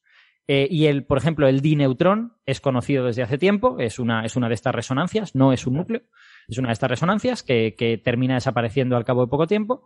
Creo que el trineutrón también es conocido, pero este no estoy seguro, estoy hablando de memoria. Eh, pero en la cuatro neutrones formando esta especie de pseudonúcleo, eso no se sabía si era posible o no. Eh, había una serie de indicaciones desde principio de este siglo, desde, desde el año como 2002 o 2003, creo que Francino lo podrá contar mejor, que se lo, que se lo estudió mejor que yo, eh, pero esas indicaciones no eran todavía definitivas y dieron lugar a una serie de investigaciones teóricas para entender mejor esa fuerza nuclear y ver si realmente ese núcleo con cuatro neutrones podía existir o no. Y las indicaciones teóricas decían que no, que tenía que ser como mucho una resonancia. Entonces los experimentos estaban intentando determinar si podían encontrar una de estas agrupaciones de cuatro neutrones y si resultaba ser algo estable, algo que los neutrones se mantenían unidos continuamente y por lo tanto era un núcleo, entre comillas, o si era solo una resonancia, ¿no? si era inestable y se, y se iban a terminar desintegrando. Bueno, a esto hay que añadir que los neutrones per se son inestables. Los neutrones viven alrededor de unos 15 minutos y se desintegran a un protón, un electrón y un antineutrino. ¿Vale? Y eso se debe simplemente a que eh, el protón tiene una masa un poquito más pequeña que el, neutrón y entonces el neutrón puede tener esta desintegración y se desintegra a protones. Lo que ocurre es que dentro de los núcleos, normalmente protones y neutrones, eh, a ver cómo digo esto. Dentro de los núcleos, si, si uno de los neutrones se convirtiera en un protón, terminarías teniendo un núcleo con más energía que el que tenías. Entonces está energéticamente prohibido que el neutrón se desintegre a un protón dentro de un núcleo. Porque debido a la repulsión electromagnética entre protones y debido a los cambios en la fuerza nuclear, necesitarías más energía del que tenía el núcleo inicial. Imaginemos, por ejemplo, un núcleo de helio, dos protones y dos neutrones. Si y uno dice, bueno, los neutrones se desintegran, viven 15 minutos se mueren. Pues uno de estos neutrones podría desintegrarse a un protón, uno podría pensar. Bueno, pues si se hacen los cálculos, se ve que ese núcleo con tres protones y un neutrón tiene, necesita una energía mayor que la que tenía el núcleo inicial de helio 4, con lo que eso no puede ocurrir. Es un proceso energéticamente prohibido. Y es lo que solemos decir que los núcleos estabilizan los neutrones, hacen que esos neutrones que se desintegrarían normalmente sean estables. Bueno, en un tetraneutrón eso no ocurre, o en un dineutrón. No tienes protones para, para que eso pase, ¿no? Entonces, ¿qué pasa con esos núcleos? Son estables, son resonancias, y se han hecho diversos experimentos tratando de determinar esta cosa. Eh, el experimento del que hablamos ahora, que ha publicado este año, es un experimento muy interesante porque utiliza una especie de montaje experimental muy ingenioso, en mi opinión, para tratar de encontrar la forma más fácil de encontrar este tetraneutrón. Porque los oyentes deben pensar que detectar partículas cargadas es muy fácil.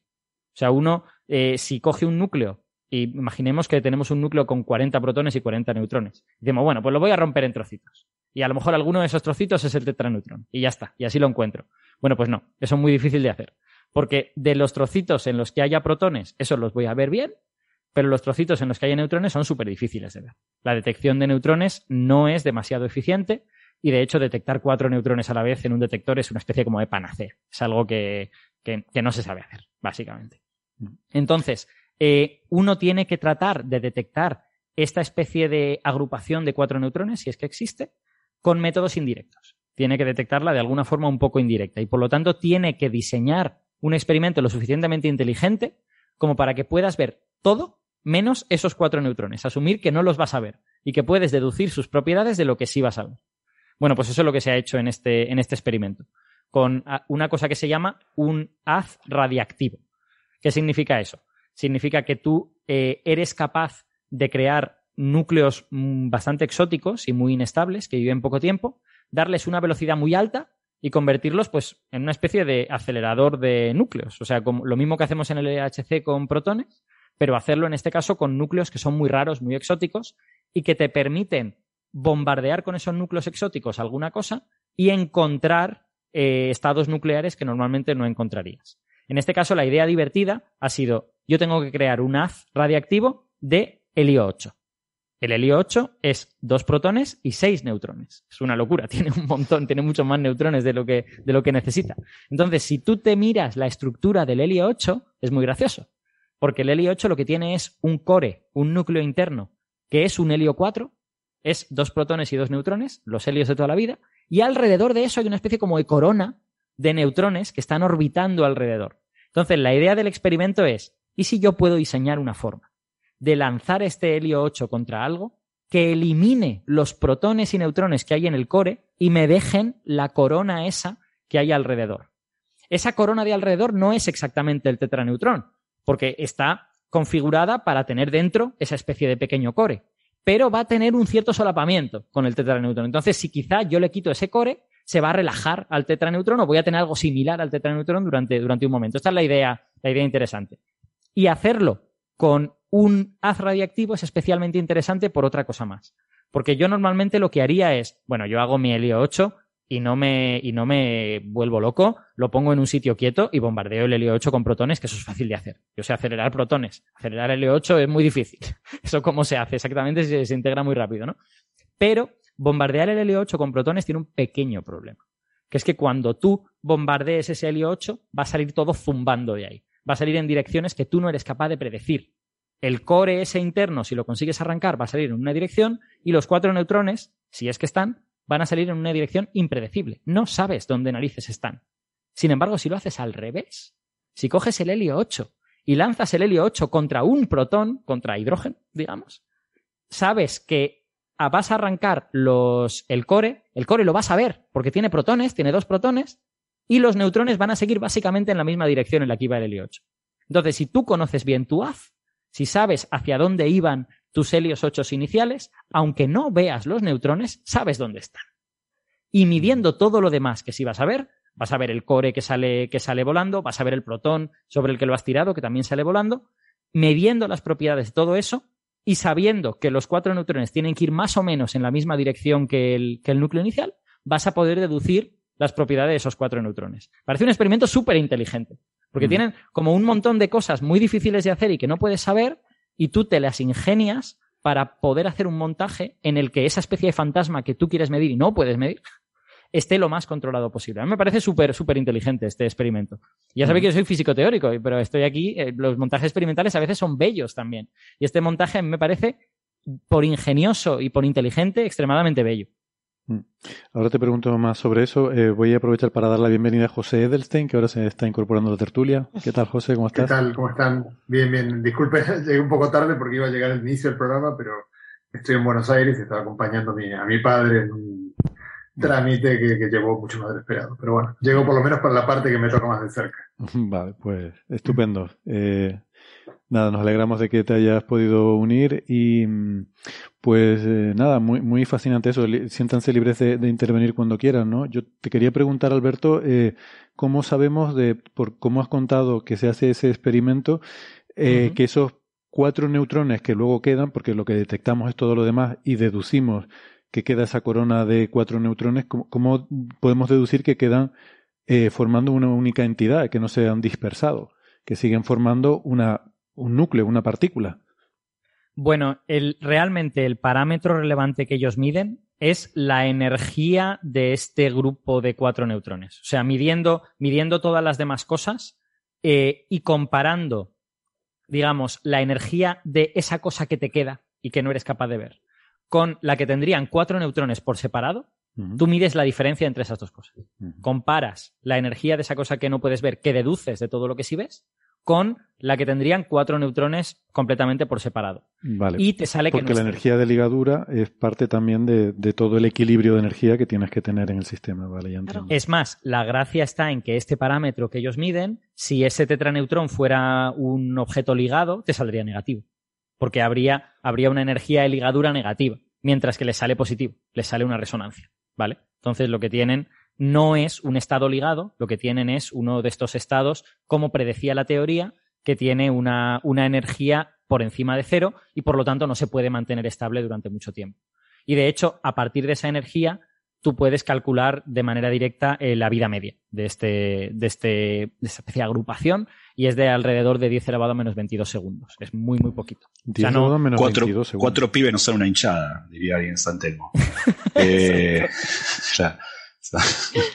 Exacto. O sea, aquí, aquí que nadie piense que el experimento hay un cronómetro y alguien mirando a ver cuánto dura esto. Clic, clic. Vale, 10 elevado a menos 22. No, esto no, se, esto no se puede hacer así. Lo que se hace es medir la energía de ligadura del, del sistema y a partir de ella eh, están, están directamente relacionados. Se mide la vida media de esta resonancia. Hmm. Hago un comentario también para barrer un poco para casa, que la primera vez que se anunció este resultado fue en un congreso que se hizo en Santiago de Compostela organizado por investigadoras de mi instituto que, son firmantes de, este trabajo. Yo creo que es que una de las cosas más bonitas de este tipo de, de experimento, además de la, del, ingenio, del ingenio de cómo se lo concibe, es porque uno podría pensar a veces que, no es tanto la fabricación de un nuevo, de una nueva criatura que no dura nada, sino es eh, el, que seamos capaces justamente de, de medir calcular, acorralar eh, cosas tan efímeras y tan difíciles de ver, ¿no? Que de algún modo, hmm. o sea, no las vemos eh, eh, igual que como se verían otras cosas, como podemos ver la luna, por ejemplo, con la misma, con el mismo tiempo, que podemos cerrar los ojos, volver una hora más tarde y sigue ahí la luna y la podemos ir mirando, pero justamente, o sea, auto exigirnos ser capaces de ver algo que es casi, casi imposible, es, empuja la ciencia en muchos otros campos, digamos. Sí. Sí, sí, o sea, efectivamente el, tetraneutrón per se, pues es una cosa que nos permite darnos cuenta de que los cálculos teóricos estaban razonablemente bien, con lo que podemos construir sobre ellos, incluso añadirles algo para estudiar objetos más complejos, pero no es un objeto que seguramente vayamos a usar para nada. Pero el hecho de ser capaces de diseñar esto hace más probable que seamos capaces de diseñar otras cosas que a lo mejor sí, sí sirvan para algo. Y de hecho, mis compañeros eh, que trabajan con hacer radiactivos, yo tengo compañeros aquí en el IFIC que trabajan con eso, ellos utilizan ese tipo de técnicas para estudiar estados especialmente exóticos de algunos núcleos, ¿no? En plan de, ellos, por ejemplo, han trabajado con núcleos muy ricos en protones. Núcleos a los que le pones tantos, tantos protones que al final gotean un protón. Tienen, tienen tantos protones que al final se les escapa prácticamente el protón porque el núcleo no es capaz de, de, de tener cohesión. Y eso lo hacen con estos haces radiactivos. Lo hacen precisamente bombardeando con núcleos que ya tienen bastantes protones otras cosas ricas en protones.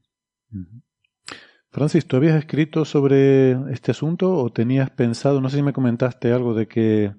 Sí, el, eh, bueno, yo escribí al principio de, en enero de este año, otro mm. experimento similar, eh, utilizando litio 7, que también obtenía evidencia del tetraneutrón. Se publicó, no se publicó en Nature, se publicó en Physics Letter B, una revista de física, pero mucho, muy menor, ¿no? Comparado con Nature. Y lo que ha pasado es que eh, el autor principal de, ese artículo ha eh, solicitado un Matters Arising a, Nature. Ha enviado un, lo, publicó en Archive y supongo que ahora se estará evaluando en Nature el tema de la respuesta de los autores a, ese Matters Arising. Lo que él comenta, por un lado, es que eh, no entiende por qué, habiendo sido publicado su resultado previo con una evidencia del tetraneutrón en enero, no ha sido citado en ese nuevo artículo, ni siquiera en el News and Views. Ni siquiera en el News and Views que habla del tema y que contextualiza este, este nuevo resultado. Por otro lado, mm, lo que plantea es que lo que ellos han observado no coincide en la resonancia, en su anchura, con lo que se ha observado en este nuevo artículo. Lo que ellos observaron, según parece, se aproximaba y se entendía bien con ciertos modelos teóricos del teterneutrón. Luego, el nuevo resultado, al no coincidir con eso, no está apoyado por esos resultados teóricos y parece ser que no han sido correctamente citados en este nuevo trabajo. Entonces, en el Matters Rising, él comenta serias dudas sobre este trabajo y plantea que eh, debemos ser cautos con este resultado. ¿no? Llevamos ya, en los últimos 20 años se ha publicado muchas veces en medios el descubrimiento del tetraneutrón. El tetraneutrón es, como los ojos del, Guadiana, del Guadiana están constantemente apareciendo y desapareciendo, ¿no? Eh, aparecen indicios y, desaparecen. Entonces, eh, eh, lo que yo quería comentar básicamente es eso, que hay dudas, hay serias dudas. este es un tema, muy competitivo sobre este resultado y que hay que esperar a ver qué responden los autores y cómo acaba esto en los próximos años. Este, mm. o sea, no, debemos de, plantear esta noticia como se ha descubierto ya definitivamente el tetraneutrón porque se ha publicado en Nature. ¿Vale? Eso ya no sirve, ¿no? No es un buen argumento. ¿eh? Eh, eh, con artículos en Nature debemos de olvidar lo que todos los medios dicen. Si se publica en Nature es descubrimiento. Punto pelota. No es verdad. ¿Vale? Llevamos 20 años viendo cantidad de casos de, artículos que se han publicado en Nature y después no han sido descubrimientos. Bueno, yo diría. No han sido retirados. En, Nature y, en cualquier revista, ¿no? Cualquier, siempre decimos que un paper por sí mismo, hasta que no se confirme por otros grupos independientes. Vale, que cuando se habla de otras revistas, pues muchas veces los periodistas científicos son más cautos, ¿no? Son más escépticos, ¿no? Se ha publicado una revista Physical Review Letters. Bueno, puede que sí, puede que no, porque es Physical Review Letters. Se ha publicado en JHEP, ¿no? En, el Journal of High Energy Physics, ¿no? En la revista de, alta energía. No, pues se ha publicado ahí. Hay, hay, hipótesis, pero cuando se publica en Science, se publica en Nature, muchos eh, eh, periodistas científicos mm, eliminan su escepticismo. Y, mm. y a veces eh, entrevistan a alguien que da una opinión contraria, pero muchas veces. entonces, lo único que yo quería comentar era eso, ¿no? Que mm. este año ha habido ese otro resultado de, de enero y que este es un tema activo y polémico en el que todavía no sabemos si realmente eh, se ha observado o no el tetaneutrón. Tenemos modelos teóricos que apuntan a diferentes eh, propiedades para el tetaneutrón. No sabemos qué modelos son los buenos y cuáles son los malos. Aquí la naturaleza será la que nos guía. Tenemos que preguntar con experimentos a la naturaleza para que nos diga qué modelos son los correctos. Y entonces ya podremos entender bien qué experimentos eran los, los que estaban mostrando la señal eh, buena y qué experimentos estaban mostrando otra señal, pero que hay, hay ahora mismo eh, diferentes propiedades del estado del tetraneutrón en diferentes experimentos y que todavía no está resuelto si realmente este nuevo artículo publicado en Nature realmente observa el tetraneutrón o no. Mm, mm. ¿Te acuerdas cómo, era? Porque con litio 7 me, sorprende. O sea, es un núcleo Era un experimento. Era eh, litio 7 más litio 7 da carbono 10 y el tetraneutrón. Y el tetraneutrón. Exactamente. Y observaban el carbono 10. Sí. Mm. Y, claro, ellos es, un experimento muy distinto porque ellos lo que hacen es medir la energía conjunta del sistema carbono 10 más tetraneutrón y luego deducen propiedades del tetraneutrón. O sea que al ser cinemáticamente tan diferente, son experimentos como difíciles de comparar, ¿no? Claro. Sí, pero en principio la, resonancia asociada al tetraneutrón debería ser de propiedades similares, ¿vale? Debería tener una anchura similar, porque la vida media es claro. ¿no? Mm. Entonces, cuando tú ves que, pero hay una diferencia como un factor de 10, ¿vale? Que no hay una diferencia sí, sí, Es, de hecho, la puedo decir si quieres, es la gente del litio 7 encuentra una energía para el tetraneutrón de ligadura de 0,42 más menos 0,16, y esta gente mm. nueva con el, con el Helio 8 encuentra 2,37 mm. más 0,70 y pico. O sea que es un factor 10, es un factor 8. Eh, eh, eso, es, lo único que yo quería plantear, eso, que no dudo del, del modo de trabajo, sino que quiero plantear eso, que hay una duda eh, en, la, comunidad y que hay que esperar a ver cómo se resuelve eso. Que lo mismo tenemos que seguir hablando de este tema del Zeta Neutron en futuros podcasts, pues dentro del año que viene o dentro de un par de años, para ver cómo se resuelve esta, esta cuestión. Por explicar a nuestros oyentes que a lo mejor no estén familiarizados con, con estos procesos y qué es esto del Matters Arising que acaba de, de mencionar Francis, es una modalidad que tiene la revista por la cual alguien puede, digamos, que enviar una queja al editor sobre un determinado artículo en el que dices que planteas dudas sobre ese artículo, dices que está mal, que tiene algún fallo grave y eso de hecho, normalmente incluso lleva aparejado una voluntad o una solicitud de que se sea retractado ese artículo, ¿no? Aquí lo estuvimos hablando con el famoso trabajo del fosfano en Venus, que, fue tan controvertido, y hubo un Matters Arising y una respuesta y tal. Cuando el editor recibe algo así, además de si considera que es seria la queja, lo puede pasar por un referí. Lo habitual es que lo envíe a los autores para, para que los autores puedan responder. Y finalmente, pues puede hay una serie de conclusiones a todo este proceso, ¿no? Se puede resolver con que el editor considera que la respuesta de los autores es suficientemente em, eh, convincente y entonces pues lo mantiene. Se puede publicar en la queja del Matters Rising y la respuesta de los autores. Mm. O se puede pedir una retracción del artículo. O sea, aquí ya todas las posibilidades están abiertas. La, retracción es lo más excepcional, ¿vale? O sea, mm. es una cosa que sobre todo en, grandes revistas se, se intenta evitar a, toda costa. Entonces, lo más normal es eso, que se publique en ambas, que se publique el matter de, de la competencia y que se publique la respuesta de los autores y que quede ahí marcado que la situación es una situación eh, que está. Pero claro, esto se publica muchos meses después de cuando se publica el artículo original, ¿vale? O sea, mm. que es una cosa que está conectado en la página web, aparece la conexión, pero el que lea la, en la revista en papel ve un artículo y después, muchos meses más tarde, ve eh, de comentarios. hay, una cosa, hay una cosa que yo creo que ha mencionado Francis antes y que creo que viene bien eh, recordar, que es que realmente, aunque este artículo de, que acabamos de contar, el del Helio 8, eh, obtienen una significación estadística bastante alta, ellos hacen una, una, serie de estimadores y les sale más de 5 sigmas, que se supone que es el descubrimiento, 5 sigmas es el descubrimiento, es verdad que lo han visto ellos, una sola persona. Entonces lo ha de ver con 5 sigma más gente. Mm. antes de que de verdad sea un descubrimiento, y eso no ha pasado todavía. Eso es. claro, de la reproducibilidad, como mm. que se dice. Claro, claro. Eh, ¿Qué iba a decir yo? Que realmente yo el, problema que veo con esto es que los autores del nuevo trabajo en, Nature no hayan citado el trabajo anterior del litio 7, porque si lo hubieran hecho, totalmente legítimo que tú digas, bueno, fulanito hizo una cosa, le salió A, yo he hecho esto otro y me ha salido B. Y si finalmente la historia demuestra que el A estaba mal y el B, que es el tuyo, es el que está bien, pues el descubrimiento te lo llevarás tú. Y si no, pues el descubrimiento se lo llevará al otro. Es de presuponer, siendo benévolos, que los autores de este último artículo no conocían, porque como dice Francis, era una revista no tan relevante y quizás no estaban al tanto del otro trabajo. Bueno, podría pasar. Eh, Physics Letters P es una revista perfectamente conocida en el campo. o sea, si no, lo conocían es porque han hecho mal su trabajo. Sobre todo con un resultado tan importante. O sea, esta gente es experta en el tema. Lo, que puede pasar también es que tengan serias dudas sobre otro trabajo. También. Eh, y, pero debe citarlo. entonces, eh, es lo que uno haría, pero también uno dice, bueno, si lo cito lo tengo que destruir, no lo cito o algo así.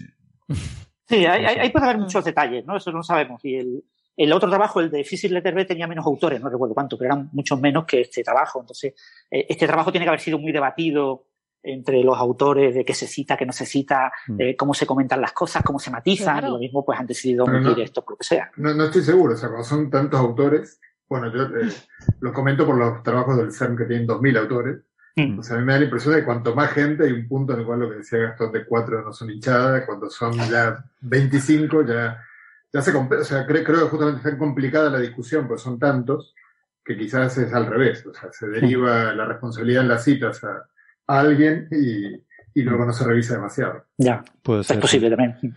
De todas formas... yo, recuerdo, yo, recuerdo, una historia, perdón, brevísima, cuando gente de mi instituto empezó a trabajar en, eh, en, en, el, experimento ALICE, este, y estaban justo bien la impresora, un paper que estaban por sacar, lo iban a mandar a Física Revioleta, si lo iban a publicar, obviamente. y tenía un comentario teórico, en esa época la gente de teoría de cuerdas calculaba la viscosidad de cizalladura del plasma, bueno, tenía un comentario teórico que lo miro, lo primero que me saltó a la vista, y era incorrecto, ya toda la comunidad de, física teórica de altas energías ya daba por incorrecto ese resultado, que era como estándar lore antes. Y yo se lo comenté a uno de mis colegas, le dije, oye, tú eres firmante de un trabajo, va a sacar esto que ya todos sabemos que está mal. Y me dijo, o sea, cambiar esto, o sea, directamente ya es que ni se sabe quién es la persona que redactó esto y cambiarlo es más complicado que, que, no cambiarlo. Pero es, volver, volver a empezar un proceso que igual cuesta cuatro meses, ¿no? Claro, claro, mucha gente y hay como una disciplina para escribir que a mi punto ya eres esclavo. Entonces, por eso digo, no me sorprendería que no sigan mm. el otro trabajo por algo tan tonto como que mm. Mm. al que le tocaba, el que sabía que estaba, no, no era el que escribía el paper, por ejemplo. De todas formas, yo, lo que quería decir es que tengo mis dudas de que esté justificado eh, esta queja, este Matters Arising, salvo por el hecho de que mm, quizás no te han citado, y a lo mejor sí puede ser un motivo de queja, pero no tanto por el hecho de que el resultado sea incorrecto. O sea, el hecho de que tú digas, a mí con el litio 7 me salió 0, mm, no sé cuánto, y a estos les ha salido ahora 2 y pico y está mal. Bueno, que esté mal no es motivo ni para un Matters Arising ni para que se retracte una publicación. O sea, si algo está mal, pues se publica otro en el que se dice, no, lo que, lo que hicieron fulanito y menganito está mal. Eso es legítimo. Yo puedo publicar un artículo diciendo, el trabajo de estos otros autores es incorrecto. Y eso es parte del debate científico normal. No es motivo para, para presentar una queja al editor ni para que se pida una retracción de un artículo. Bueno, en el artículo en Archive del Matters Arising en Archive no pone nada de que eso existe en la retirada, solamente comentan eso, que Mm. que les parece sorprendente que no se le citara y que no se discutiera la comparación entre su resultado y el nuevo, porque mm. difieren, y, y, es básicamente lo que plantean, es un, material de dos páginas, ¿eh? con una figura. Sí, pero por eso digo que eso, eso es donde yo veo... En ningún momento plantean y hay que retirar el artículo, ¿vale? No, eso no lo dice. No, lo, lo, que digo es que esa es la parte que la que me digo, la que me refiero que, que efectivamente hay un problema, el hecho de que hayan obviado o ignorado el trabajo anterior, pero no eh, por el hecho de que el resultado sea diferente. Eh, quiero decir que, mm. que, esa parte de decir, bueno, ellos han ignorado mi trabajo y además lo que han hecho está mal. Bueno, lo de además lo que han hecho está mal, eh, déjalo fuera porque eso no es motivo de, de, de, ese tipo de queja, ¿no? Eso, bueno, pues si está mal, pues es su problema, ya pero están en su derecho, o sea, todo el mundo está en su derecho de publicar un artículo con cosas que luego se vea que estén mal, ¿no?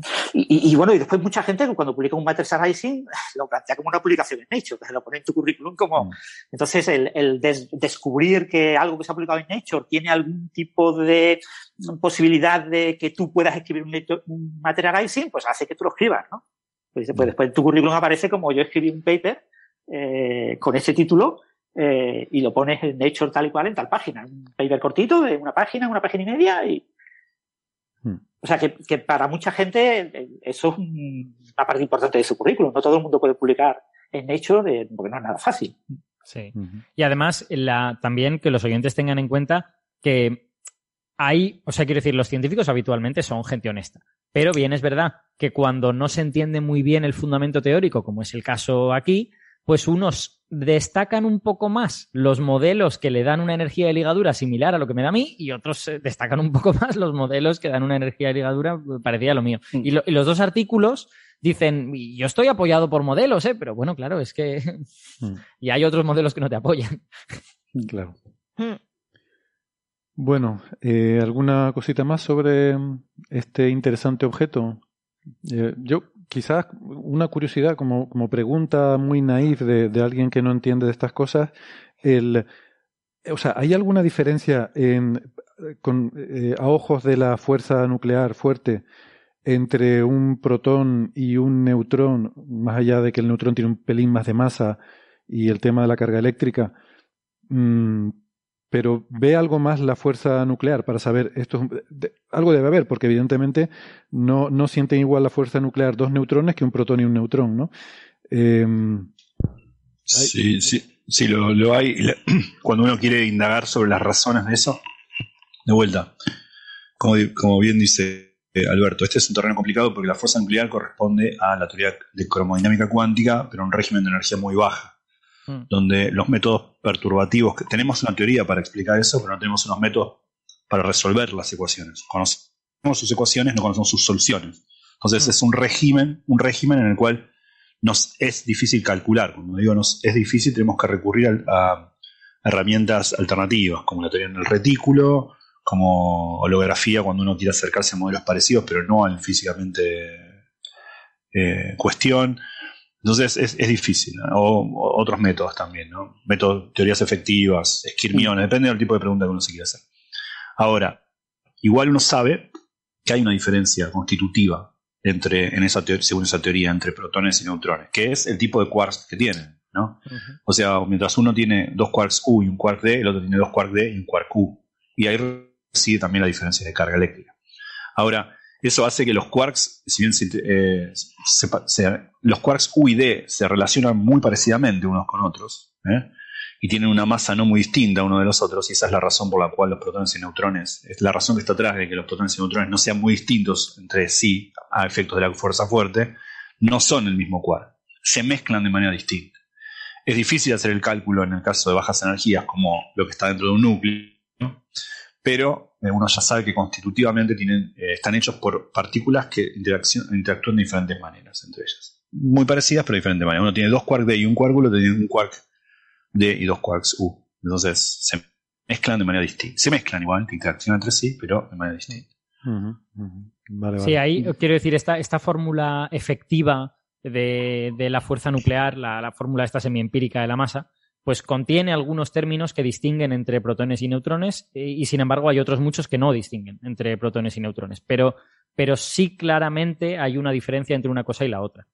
Y, mm. luego están las diferencias, eh, digamos, meramente de colocación dentro de, dentro de los estados, ¿no? O sea, quiero decir, tú puedes superponer un protón y un neutrón y ponerlos en el mismo sitio y no podrías poner dos protones o dos neutrones con el spin en la misma dirección en el mismo sitio. Y eso también te introduce una serie de, diferencias. Exacto. En las teorías efectivas está, está, está, el grado de libertad que distingue entre fermiones y entre protones y neutrones, que es el isospin nuclear. Y eso hace que, bueno, eh, ciertas partículas comparten ese, ese, número cuántico, dos protones lo comparten, dos neutrones lo comparten, pero no un protón con un neutrón. Mm. Y eso eh, hace que, por ejemplo, un fenómeno similar a lo que pasaba con los electrones, hay una especie de principio de exclusión de Pauli cuando quieren ocupar el mismo, el mismo nivel de energía. Sí. Entonces, eh, o sea, hay que pensar, hay que, pensar que eh, hablamos de si la fuerza nuclear distingue entre protones y neutrones, pero en realidad lo que tenemos que pensar es que necesitamos al menos una pareja de cosas para hacer, para hacer un núcleo. Y que esa pareja de cosas, las dos cosas sean idénticas o sean diferentes, te cambia tantas cosas. En las, al ser fermiones, te cambia tantas cosas en cuanto a cómo puedes eh, en cuanto a cómo va a ser la función de onda de esos dos objetos, si son distintos que si son idénticos, que eso también es importante. o sea, ya, no es solo la fuerza nuclear, ya es el principio de exclusión directamente. Hmm. Muy bien. ¿Alguna cosa más o pasamos al último tema que teníamos para hoy? Eh, que hablen ahora o callen para siempre. Venga. Pues hablamos de exoplanetas brevemente. No sé, Alberto, si eh, te quieres quedar un ratito más o vas con un poquito de Sí, me, puedo quedar un poco más, no hay problema. Vale, este en principio no, en principio no, iba a ser muy largo, pero vamos a ver qué tal se da la cosa. Em, porque ha salido, ha salido un artículo en. Sabes que te vas a enrollar. Eh, eh, no sé, te estoy viendo con la cara de Julio Iglesias señalando así, te vas a enrollar y lo sabes, ¿no? Sí. Pero ¿con quién? Es la, ¿Con quién? Esa es la cuestión. Okay, eh, bueno, Julio Iglesias. ¿Qué te, va, a decir Julio Iglesias? Hombre, sí, claro, claro, que claro. Se olvidó de vivir. ya empezamos, ya, empezamos bien. Iba a decir una frase de Julio Iglesias, pero mejor no la digo. Mm, Igual, ¿Por qué no? Bueno. Hay un meme, hay un meme muy fuerte, no. Vale, vale. Venga, Héctor, dale, dale el exoplaneta. Lo dejamos para otro. Bueno, Astronomy and Astrophysics, un artículo eh, que se titula Dos supertierras templadas transitando una estrella enana tipo M cercana. Y voy a dejar a Gastón que nos lo cuente. Antes, bueno, tengo una, anécdota simpática. Primero, hay compañeros del IAC aquí en este trabajo, ¿no? Y de, y de otros eh, centros de investigación en España. Eh, entiendo sobre todo por el, instrumento de la red Oculos, eh, perdón, Speculos. Speculos. Speculos, que mm, es un, eh, bueno, una red en la que de momento hay dos telescopios, uno en el hemisferio sur en Chile y otro en el norte que está aquí en el observatorio del Teide. Y, y me imagino que es la, la contribución ¿no? de, del IAC en este trabajo.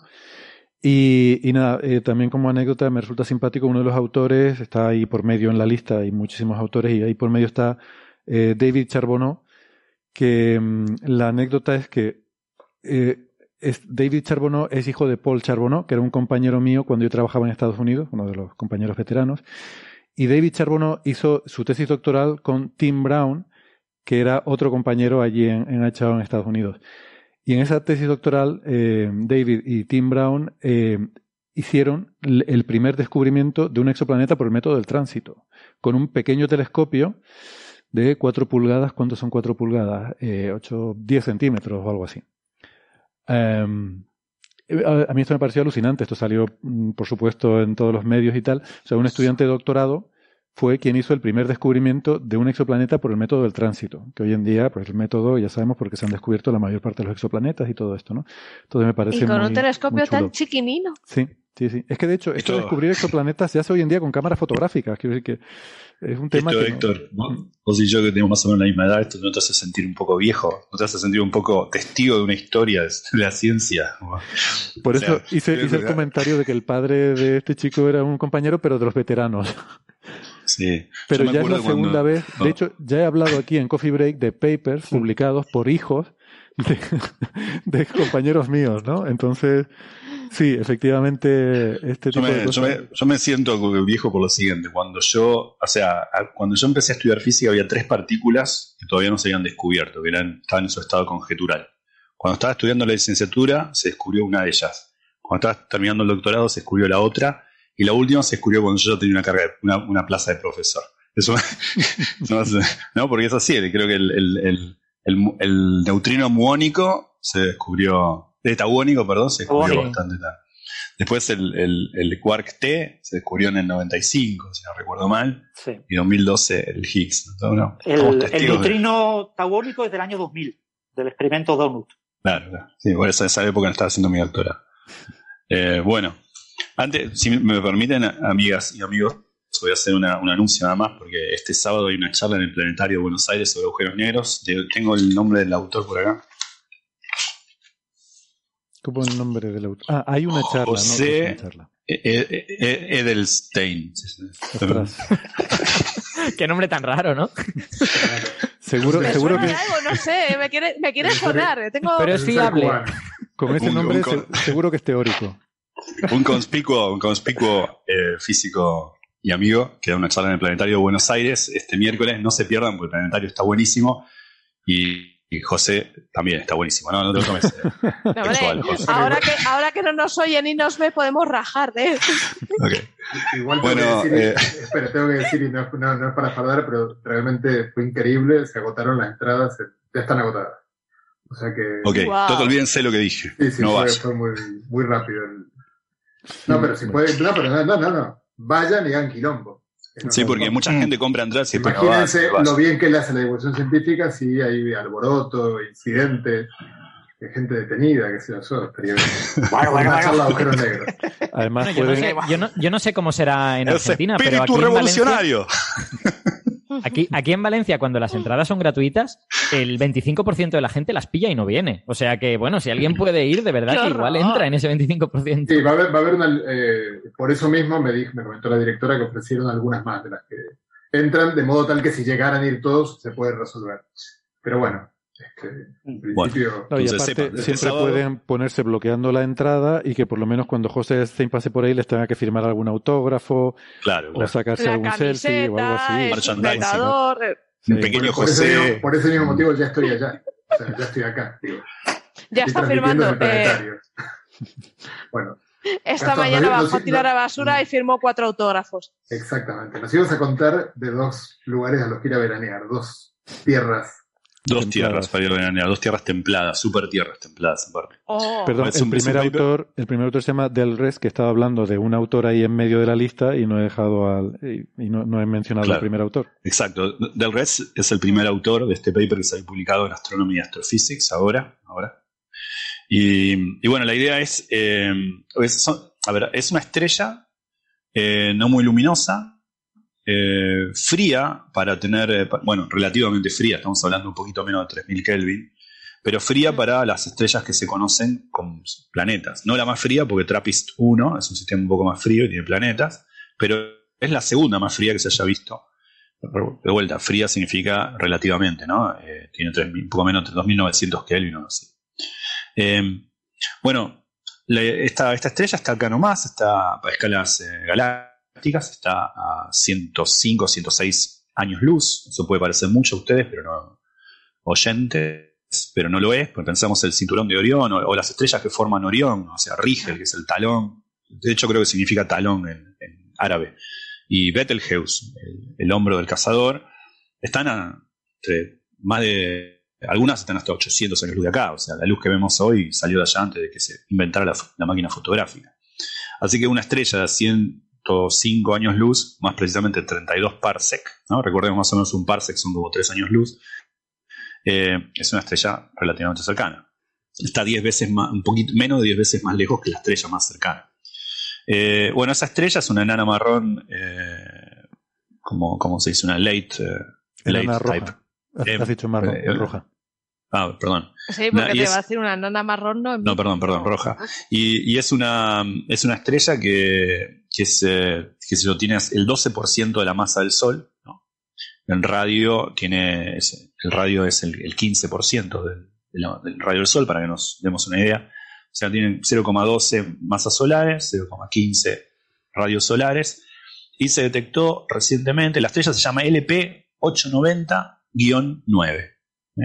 LP, tiene varios nombres porque se detectan con diferentes, eh, aparecen en, el registro de diferentes eh, surveys. Entonces, también se llama, este lo tengo anotado por ahí, TOI 4309. El nombre más común es el de LP 890-9. 9C. No, 9C es el planeta. 9, es la estrella. Entonces, esta estrella se conoce que tiene dos planetas, o al menos dos planetas, sabemos de dos planetas que se descubrieron por tránsito justamente, analizando el survey del TESS, el TESS, ¿no? que es Transit, no sé cuánto, Survey, eh, y el Speculus. Entonces, eh, eh, aparece que tiene, tiene dos planetas como mismo, un planeta interno que se llama LP890-9B minúscula. Recordemos que la nomenclatura, cuando las A y las B son mayúsculas, es porque representan al miembro de un sistema binario de estrellas, o agujero negro de estrellas, o estrella de neutrones. Ahora, eh, cuando tiene una letra minúscula y siempre empezando de la B en adelante, eso significa el planeta asociado a la estrella que le precede su nombre. ¿no? LP 890-9 es la estrella, LP 890-9 B minúscula es el primer planeta cercano a ella que sepamos que existe. Y después, el segundo, está un poquito más lejos, es un LP, se llama LP 890-9C. Ese es el que vamos a hablar. Igual los dos planetas se parecen, pero el, C tiene una peculiaridad. O sea, los dos planetas se parecen en el que tienen más o menos el radio de la Tierra 1,3, creo que uno tiene 1,32 y el otro 1,37 veces el radio de la Tierra. No se sabe mucho de sus masas, la masa es más difícil de caracterizar, se tiene cotas para sus masas, básicamente por cuestiones dinámicas, cuánto no puede tenerla, pero son malas cotas, por ejemplo, se sabe que este es el que vamos a ver, o sea, LP 890-9C, que está un poquito más lejos, el segundo en la órbita, tiene una masa menor a 25 veces la masa de la Tierra, pero puede tener mucho menos. O sea, si tienen cotas. La masa no se sabe. Pero son eh, tierras grandes. ¿Qué quiere decir? Tierras son planetas rocosos, planetas sólidos, tienen minerales y metales, no, son gaseosos, y eh, están dando vueltas por ahí. Ah, pues, dando vueltas al planeta. De hecho, la, estrella tiene mucha menos actividad, es una estrella más pequeña en el Sol, ya dijimos, tiene 12% de su masa, es una estrella de otro tipo. Eh, recordemos que las enanas rojas son las estrellas más comunes en el universo. Y bueno, entonces esta, estrella está más cerca de la estrella, está más cerca de la estrella, pero recibe un flujo, el, segundo planeta, no el que está orbitando más cerca, sino el otro, el del que vamos a hablar, que tiene, está más cerca de la estrella, porque la estrella es más tenue que el Sol, muchísimo más tenue que el Sol, este está orbitando en torno a esta estrella cada unos 8, tantos, un poco más de 8, de 8 días de periodo. Y recibe un flujo que es 0,9 el que recibe la Tierra del Sol. De hecho, ese es el punto importante. Esto ubica a este segundo planeta, LP890-9C, dentro de la zona de habitabilidad. Medio marginalmente, un poquito más cerca ya no estaría en la zona de habitabilidad. Es como la frontera interna de lo que se llama la zona de habitabilidad. La zona de habitabilidad depende de los modelos, depende de las definiciones, porque hay que ser más conservativo o menos conservativo acerca de qué puede un planeta soportar de su estrella, porque no es solo el flujo de radiación, sino también hay diferentes dinámicas en las estrellas. Las estrellas a veces hacen fulguraciones, hacen un montón de cosas, y esa dinámica puede volar una atmósfera de un planeta, de un plumazo, o sea que no solamente tiene que ver con el... Es un, es un tema muy abstruso, del que sé muy poco, lo, lo que sé lo aprendí de Cecilia Garrafo de Harvard, que fue mi estudiante de doctorado, y ahora es una gran amiga hace muchos años, y a tanto me, cuentas, me contaba de su trabajo cuando hablábamos, así que muy poco sé yo de esto, pero lo que sí recuerdo de mis charlas con ella era que, eh, en efecto, es bastante abstrusa eh, definir la zona de habitabilidad porque no tiene que ver solamente con el flujo de radiación llegando, llegante, sino también con la actividad de la estrella que puede hacer eh, eventos violentos. La idea es que este planeta LP890-9C está, incluso para definiciones bastante conservativas, conservadoras de, zona de habitabilidad, marginalmente está un poquito demasiado cerca, pero todavía dentro de la zona de habitabilidad, lo cual es interesante porque es una super tierra templada, cerca de la zona de habitabilidad, probablemente. ¿Por qué digo probablemente? Porque así como está ese paper, hay otro paper de Catelen, ¿cómo se llama el tipo? Calten, Kaltenenger, es el primer autor, un paper que salió también inmediatamente después de este, pero está el preprint en Archives, justo estaba leyéndolo esta mañana. En este paper se hace la pregunta si estamos, cuando hablamos de LP 890-9C, ¿estamos hablando de una Tierra caliente o de un Venus joven? Es decir, es un, sabemos que es un planeta rocoso de esa masa, la masa poco más que la Tierra, un, poco más que Venus, porque Venus es más pequeño que la Tierra, pero digamos el orden de magnitud.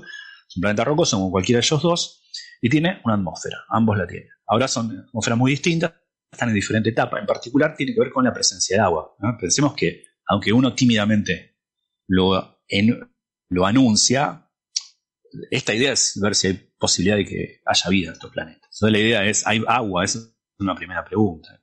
Y hay muchos modelos acerca de cómo un planeta retiene su agua. Eso es bastante difícil de, de, Hay muchos modelos y difieren mucho. Y en esa diferencia entre modelos está esta pregunta abierta acerca de si estamos hablando de una Tierra caliente o de, un Venus joven, o sea, un, planeta que está en su etapa de perder rápidamente su agua y generar una atmósfera inhóspita. Entonces, la idea es esa y depende de los modelos. Y bueno, está este, este paper de, Kaltenberg, que nunca me acuerdo con ese nombre, Kaltenberg, ah, no, Kalteneger. Bueno, Kalteneger y sus colaboradores se plantean esto y eh, este escenario. Pero bueno, la idea es esta, sería interesante porque, ojo, a veces salió, salieron las noticias así como, eh, por fin hemos encontrado una Tierra habitable. Eh, recordemos TRAPPIST 1, es un sistema donde los planetas tienen, están en la zona de habitabilidad y es quizá un ámbito más benevolente. Me encanta el nombre de TRAPPIST, porque TRAPPIST es porque lo descubrieron los belgas, creo que en Liege, si no recuerdo mal. ¿Cómo se dice Liege en castellano? ¿Lieja? Lieja. Sí, Lieja. Lieja. Bueno, en la, Universidad de Liege encontraron este, este sistema y bueno, como, como son belgas, les gusta la cerveza y saben que en Bélgica la cerveza lo hacen los monjes trapistas y ahí el, sistema, el mencionar de manera eh, graciosa a ese sistema. El, sistema Trappist 1 es un sistema planetario, una estrella con sistemas planetarios en el cual la estrella es más fría y los planetas están en la zona de habitabilidad. Pero bueno, es interesante porque son dos supertierras, una de ellas dentro de la zona de habitabilidad, un poquito cerca, pero poco caliente el lugar, pero eh, podría ser que tuviese agua. Y es ciertamente, o sea, lo que se necesita ahora es un contraste con análisis de espectrografía, y ese es un target eh, central para James Webb, digamos, este planeta en particular. Mm. Eh, así que bueno, esa es un poco la noticia de, mm. de la semana acerca de exoplanetas salvo que me pierda de algo. Te puedo aportar algo muy relevante, que es eh, el nombre Trappist es un acrónimo, no, no tiene nada que ver con la cerveza. Es casualidad. No, no, no, no, no. Sí, claro, claro, Es, totalmente casual. El, acrónimo es Transiting Planets and Planetesimals Small Telescope. Eh, mira cómo la forzaron, mira cómo la forzaron, porque le gusta la cerveza. las dos, P's, las dos son para nota. Mi próximo paper va a, tener la palabra, va a tener la palabra whisky en él. Lo voy a forzar con la wick. Hadron, no sé. no, sin slash. a poner slash. El tema de que la estrella sea una de estas ultrafrías, ¿no? Tú mencionabas que es la segunda más fría después de Trappist, tiene que ver con que mm, Claro, eso son donde es más fácil descubrir planetas. Cuanto más pequeña y más fría sea la estrella, más fácil es descubrir planetas por el método, bueno, por cualquier método. Entonces siempre. Yo tengo una. Sí. Tengo una duda. ¿Este tipo de estrellas no son como la de Trappist, que era bastante violentilla? ¿Estas son más calmadas? no, no, más. Cuanto más pequeñas y más frías, más, eh, más activas, más actividad violenta tienen. Sí, eh, o sea, por eso decía que, claro, por eso decía que no es solamente importante la, la radiación recibida, el flujo recibido, que es un dato importante y es un dato central en este trabajo. Si leen el artículo van a ver que insisten con ese dato, ¿no? que 0,9 lo que recibe la Tierra hoy, la, Tierra en el, respecto al Sol. Eh, pero la actividad es importante, como bien decís, y, en particular para volar la atmósfera de golpe. ¿no? Así estas estrellas son muy activas, las enanas rojas. Mm. Y depende también si el planeta tiene una magnetosfera que, que, lo pueda proteger un poco, ¿no? Todo ese tipo de cosas. Pero... Pensemos que este, estos planetas orbitan muy cerca de la estrella. ¿eh? Estamos hablando de 0,04 unidades astronómicas. Mm. Eh, o sea, 4% de la distancia. Claro, Mercurio está a 0,3 o algo menos del Sol. Claro, claro. Está, al lado, la tiene acá la estrella. 10 veces mm. más cerca, 10 veces más cerca que Mercurio. Eh, lo que iba a decir es que o sea, cuanto más pequeña y más fría es la estrella, más fácil es detectar planetas y además más abundantes son esas estrellas, ¿no? Entonces eso favorece observacionalmente la posibilidad de detección. Lo que pasa es que hasta cierto punto, hasta estrellas más o menos como Próxima, eh, como Próxima Centauri. Porque luego si te vas yendo hacia más frías todavía, el problema es que, mm, la, claro, para ver el tránsito tienes que ver la estrella. Entonces, si la estrella se vuelve demasiado débil, empieza a ser difícil verla, pero además es que el espectro se va desplazando ya al infrarrojo cercano. O sea, llega un momento eh, para estas estrellas tipo M que la mayor parte de la emisión está en el infrarrojo cercano. Entonces ya a ver, no pasa nada, hoy en día hay cámaras infrarrojas, pero eh, ya requieren más que, que, vayas buscando específicamente ese tipo de estrellas, ¿no? Y por eso hay proyectos como Cármenes o como este Espéculos que están especializados en justamente las estrellas en el, en el extremo más rojo del espectro, ¿no? Esto parece también un buen trabajo para NIRCAM. Eh, sí, James, Webb. James Webb, sí, sí, sin duda. Claro, esto, el interés de este tipo de planetas cercanos en estrellas pequeñas, etcétera, es porque van a ser los, bueno, entre los más sencillos para caracterizar la atmósfera. Los más sencillos serán Júpiter calientes, pero de planetas rocosos terrestres serán este tipo de planetas, ¿no? Y, podremos saber si de verdad tienen atmósfera o no, porque esa siempre es la gran duda de los planetas que están en la zona de habitabilidad. ¿no? Se define esta zona como se define. Si no tienen atmósfera, pues no pueden ser habitables. Exacto. O sea, es decir, no pueden tener agua líquida aún estando en esa zona. Exacto. Al carecer de atmósfera.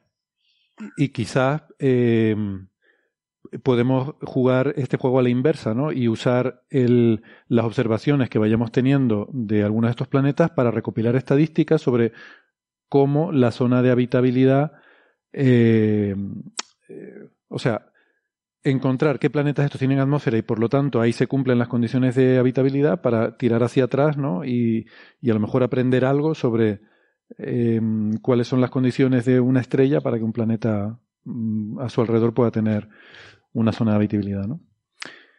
Pues muy, muy bien, muy interesante. seguimos encontrando planetitas curiosos. Eh, ¿Algo más sobre este tema? Pues vamos entonces con... Aquí comienza señales, señales, señales de los oyentes. De los oyentes, de los oyentes.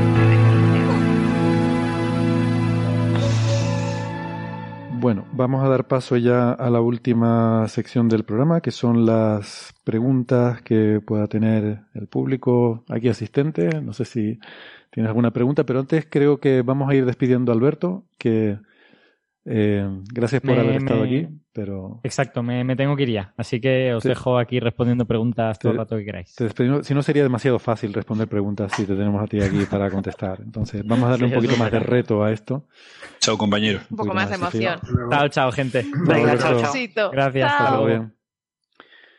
Y, y vamos a ver entonces si, si tenemos preguntas por aquí.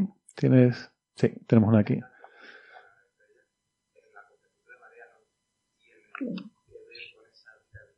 Ah, sí, sí, muy buena.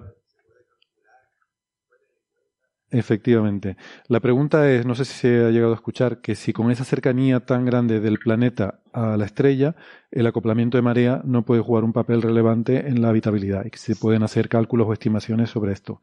Y la pregunta es muy buena y efectivamente estos planetas que están tan cercanos, casi con total seguridad están en acoplamiento de marea. Em, siempre eh, acoplamiento de marea significa que le pasa como la Luna con la Tierra, que según el planeta orbita alrededor de la estrella, también gira sobre sí mismo, de forma que está sincronizado y siempre le da la misma cara a la estrella, igual que la Luna siempre nos da la misma cara a nosotros. ¿no? Eso es un efecto que depende de, de la fuerza de marea, por tanto, cuanto más cerca esté el planeta, más eh, acusado es ese efecto. Lo mismo ocurre, por ejemplo, con la Tierra y el Sol. O sea, la Tierra todavía no está en acoplamiento de marea con el Sol, pero existe una influencia del Sol que tiende a, mm, a forzar a la Tierra a sincronizarse, ¿no? Lo que pasa es que es tan lento porque la Tierra está tan lejos del Sol que ese proceso no va a ocurrir en toda la vida del sistema solar. Mm, no recuerdo cuánto era el tiempo para la Tierra, pero más de 10.000 millones de años seguro. Eh, son decenas de miles de millones de años. Mm. Eh, pero Mercurio sí está en acoplamiento de marea con el Sol. ¿Puedo, hacer una nota, una nota histórica graciosa sobre eso? Eh, en el, en el 1755, Kant escribió un, un libro, de manera anónima, que luego firmó más adelante, en los 90, eh, acerca de su libro de cosmología, se llamaba así como Historia Natural Universal y la Teoría de los Cielos. Y en la cual tiene algunos aciertos. Era un pésimo matemático, pero un tipo con mucha intuición, en particular la hipótesis nebular, que no era de él, pero bueno, la anticipa antes que la plaza, y algunas otras cosas.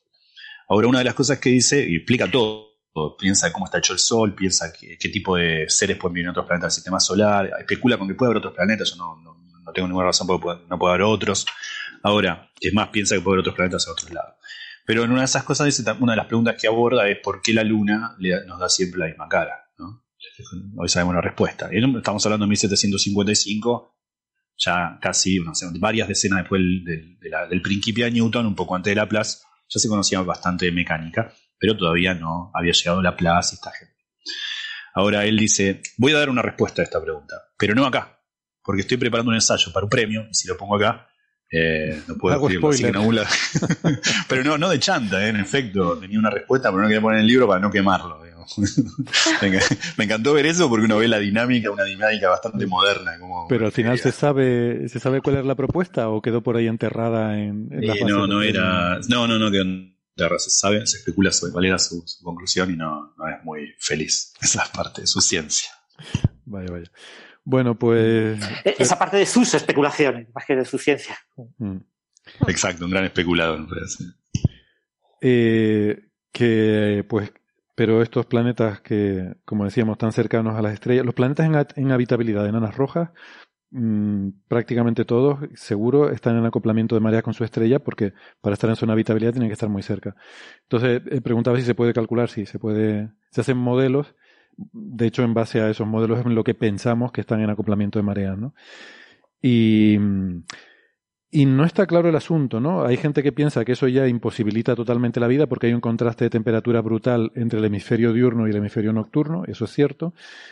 Por otra parte, hay dos cosas. Por otra parte, la línea del terminador, donde está la transición entre día y noche, podría ser una región interesante porque ahí tienes todo el rango de temperaturas. Entonces, cuando tienes todo el rango, teorema de Cauchy, habrá algún punto ahí en medio donde las condiciones sean las correctas.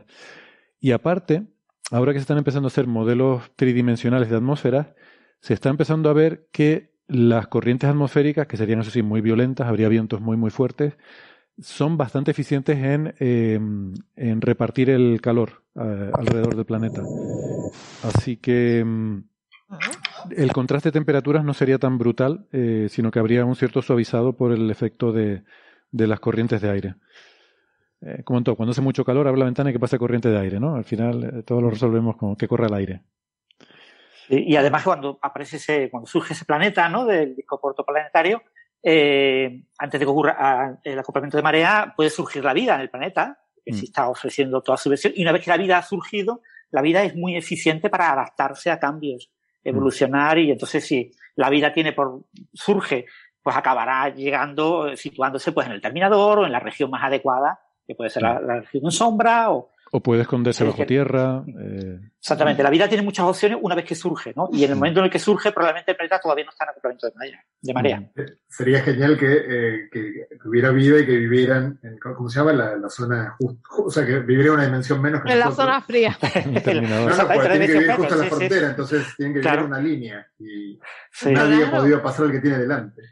Claro. Se congela o se fríe. Qué buenísimo.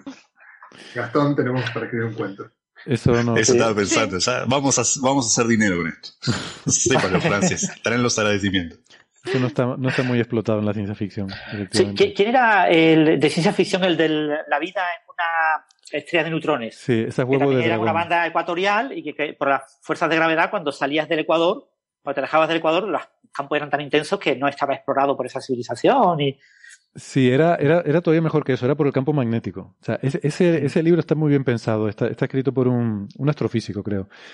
Y, y, es de eso, ¿no? Los campos magnéticos son tan fuertes y esta vida en una estrella de neutrones no es vida química, es vida nuclear. Quiero decir que no funciona con moléculas que interactúan con reacciones químicas, sino con partículas con reacciones nucleares. O sea, literalmente son como, las formas de vida son como núcleos atómicos eh, sensibles a la fuerza nuclear. Y, entonces están confinados por el campo magnético y, entonces en su mundo hay dos direcciones. La dirección fácil, que es a lo largo de las líneas de campo, y la dirección difícil, que es perpendicularmente todo inventado. a las líneas todo inventado. Está todo inventado, José. Te han quitado la idea, Gastón, si es que no se puede.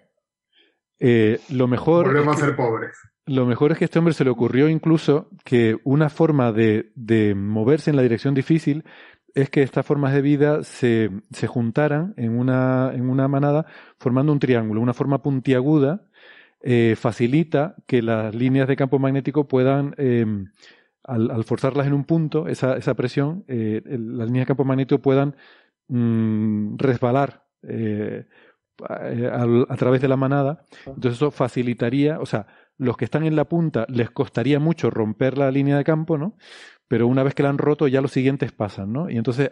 Ah, me, encanta, me encanta porque es, es, como el extremo de la ficción, es idear cuál sería la tecnología, todo subjuntivo, cuál sería la tecnología más eficiente para un tipo de vida formada por una química imposible. Sí, sí, sí. Algo así, Totalmente, ¿no? Es que realmente las ideas son, son, son tremendamente, no sé, es, es increíble, ¿no? Las cosas que, que pensó este hombre. Entonces, claro, el, es como una carrera ciclista, ¿no? Que los que van delante van haciendo todo el esfuerzo, entonces van haciendo relevos, ¿no?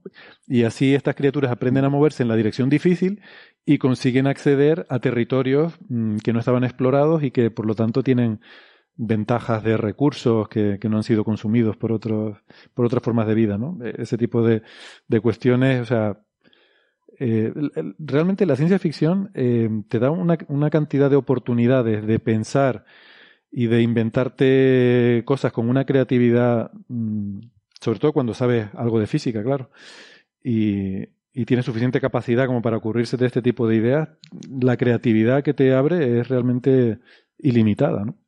Bueno, nos dispersamos. Eh, pero sobre eso, el Terminador en un mundo en acoplamiento de mareas, yo, por lo menos yo no he leído nada. seguramente habrá cosas modernas que yo no conozca. Invitamos a los oyentes, si alguien conoce alguna historia de ciencia ficción en ese sentido, que nos diga. Y si no, pues José y Gastón serán los primeros. Sí, bueno, el, autor que, del que hablábamos era Robert Forward y la serie es la serie de Huevo de Dragón, que es el nombre de, la estrella de neutrones. lo, lo, único que recuerdo de ciencia ficción, que yo no sé mucho de ciencia ficción, pero es de fuerza de madera, marea no pasa en Interstellar, ¿no? No está esa ola grande. Sí, mm. hay, hay un gran, como una especie como de tsunami, una gran ola, pero es la marea, la, ola de vida de la marea. La marea se va moviendo y tú tienes como dos crestas y, y, lo que pasa es que cada cresta ocupa pues la mitad del hemisferio. Bueno, otra pregunta. Eh, Antonio pregunta, ¿Qué descubrimiento o confirmación de algo quisieran saber antes de morir? ¿Alguien tiene...? No sé, yo tantas cosas. Ah, yo tengo... Estamos hablando es que hay de tantas ciencia. cosas que... de ciencia, sí. De ciencia, Gastón, Estamos hablando de ciencia, céntrate. Eh, no sé, el, problema es que es muy improbable que haya grandes modificaciones del modelo estándar eh, de aquí a que yo fallezca. mucho más de 50 años más no voy a vivir. Entonces, en 50 años es muy difícil, ¿no? El modelo estándar es muy joven para, para que lo destrocemos en tan poco tiempo. Démosle un poquito de vida y vidilla, ¿no? para decirlo. Eh, entonces, pues probablemente el, el, yo apostaría por el tema de la, de la fusión. Lo que sí me gustaría es que hubiera un gran éxito en, en ITER a finales de los 30, eh, alrededor de, de 2040, y, y que eso mm, espero que no por una gran crisis energética, pero probablemente estará acompañado de una gran crisis energética, provoque una enorme inversión eh, en demo, proto, etcétera, que se acelere todo y que podamos disfrutar de, de una fusión comercial antes de cuando se espera. Eh, entonces yo, yo espero, mm, sinceramente, en mi vida, eh, ver reactores de fusión comerciales. Ese es mi deseo. Lo que pasa es que, claro, al ritmo actual no va a ser posible, pero. Eh, Aprovecho para recomendar, aprovecho para recomendar la última pieza en el blog de Francis sobre, creo que se titula ¿Por qué la fusión está siempre a 50 años vista? Eh, que lo comenté en Twitter y, creo que es algo que todo el mundo debería leer ya porque sí, está muy buena. Responde muchas preguntas. Em, yo, yo, tengo una, lo que pasa es que eh, eh, es una, una cosa de, de, mi yo perverso y egoísta, y entonces no sé, se, se, me va a notar mucho la mala leche y no sé si decirlo, pero por aquello de mal de muchos, consuelo de tontos. Eh, Venga, suéltalo. En el momento de morir, me gustaría saber el valor de L, el último factor de la ecuación de Drake que hablamos el otro día. y ya, ahí lo dejo. si, si, esto es una vuelta, yo voy a decir la mía. O sea, por una cuestión de. Creo que la pregunta para mí que más me interesa, a pesar de no es en lo que me dedico, es si hay vida en otro lado. Eh, fitoplancton aburrido dando vueltas por cualquier parte, pero algo. Mm. Eh, que estoy seguro que sí, pero estaría bueno tener una confirmación de eso. Después, y después está todo lo demás. Eh, la supersimetría, la radiación de Hawking mm. y todo eso. Pero bueno, creo que eso y alguna cura de una enfermedad omnipresente, esos serían mis dos deseos. Eh, ¿Se les ocurre algo a Sara y José o, pasan palabra? Yo paso palabra. Bueno. Hombre, quizá un poco eh, frenar el cambio climático y. Pero un descubrimiento. O sea, algo que frene el cambio climático, entonces. Mm. Una nueva técnica de captura de carbono que sea eficiente, barata. La, fusión que mencionaba Francis podría, la fusión que mencionaba Francis podría servir. Sí, porque realmente ayudaría al problema energético, pero al, cambio, al tema del cambio climático lo que más ayudará serán eso, nuevas técnicas. Hay muchas ideas. Eh, pero, técnicas de eh, captura hay, lo que pasa es que requieren energía, es que es el problema de siempre. Claro, claro, la cuestión es esa, una nueva técnica de captura que requiere una energía que sea renovable, barata, asequible y, que nos permita minimizar enormemente el problema que tenemos. ¿no? Señor, señor Burgués, sepa que hay que hacer algo, no se quede con que poner bolsitas de colores, el plástico separado de las cosas arregla el planeta, no se sienta cómodo con eso, usted está haciendo daño. Me molestan los paliativos, esas cosas paliativas tipo yo reciclo. Ah, sí.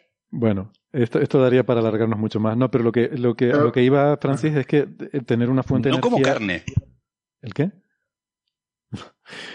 Soy vegetariano y cuido mi planeta. ¿Tú sabes no, lo que no vayamos por ahí, por favor. En serio, regar ser capitalista, y, ser capitalista y vegetariano por cuestiones ecológicas me parece eh, bueno, no, no, vayamos, no abramos ese melón ahora, que estamos acabando el programa y si no sería como estarlo empezando. Que digo que, que la, la, fusión desbloquearía toda una serie ¿no? de, de, de, tecnologías que nos permitirían hacer ese tipo de cosas. José. Mm, mi anhelo de descubrimiento curiosamente por las ciencias sociales.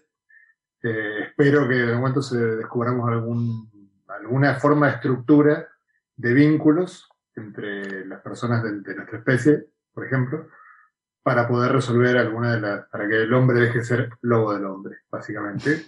quizás sea un imposible, pero, pero mm, esta crisis en la cual de alguna manera mm, de, relacionarnos entre nosotros, en la que hoy estamos medio inmersos, ¿no?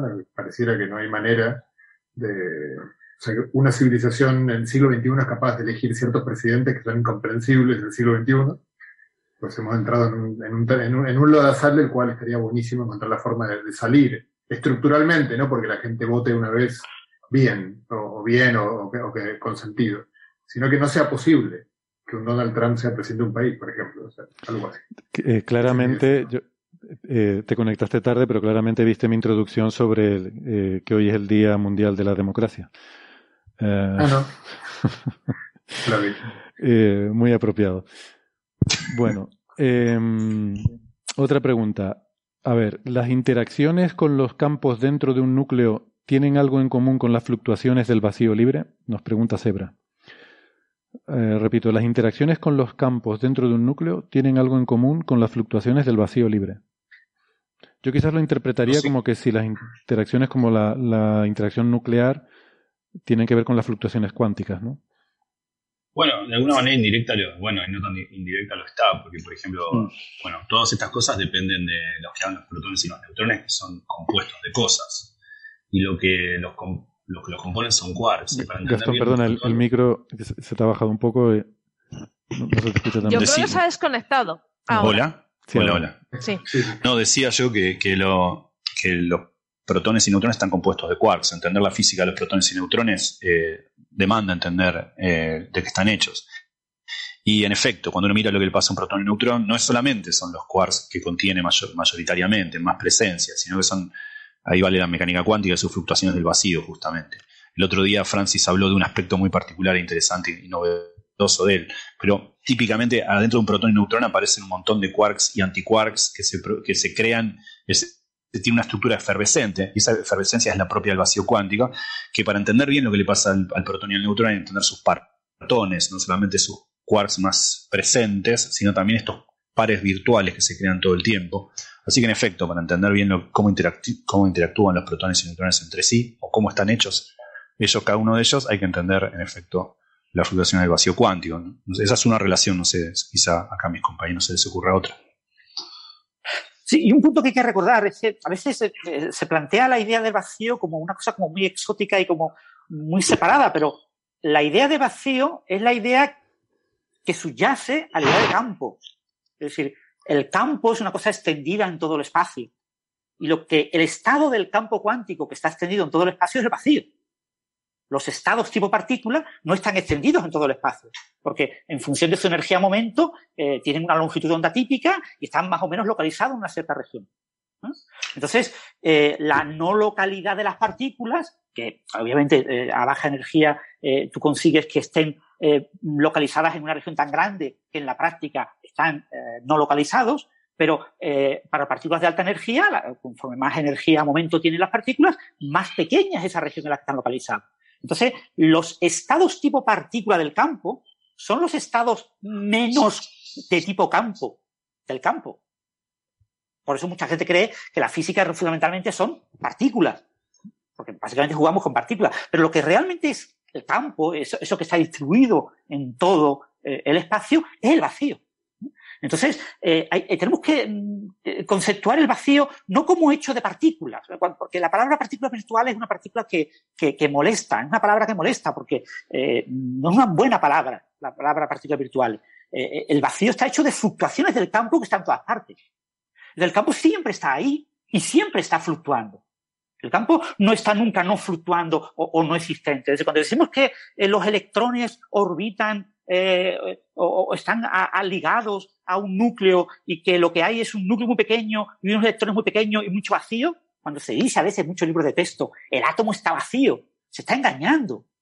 Porque lo que liga el átomo es el campo electromagnético excitado y, por supuesto, el campo electromagnético excitado en estado de vacío. Eh, está ahí en toda la región que ocupa el, el, átomo. Y, de hecho, los electrones, por ejemplo, tienen longitud de onda eh, típica comparable al tamaño del átomo. Es decir, conforme yo cojo un átomo de Rysberg, por ejemplo, y sus eh, electrones lejanos tienen longitud de onda típica del tamaño del átomo de Rysberg, que es un tamaño mucho más grande. Es decir, eh, el electrón en realidad una excitación del campo electrónico.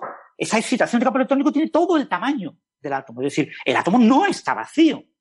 El átomo, el átomo es un sistema legado de campos cuánticos que tienen excitaciones que están más o menos localizadas en todo el tamaño del átomo.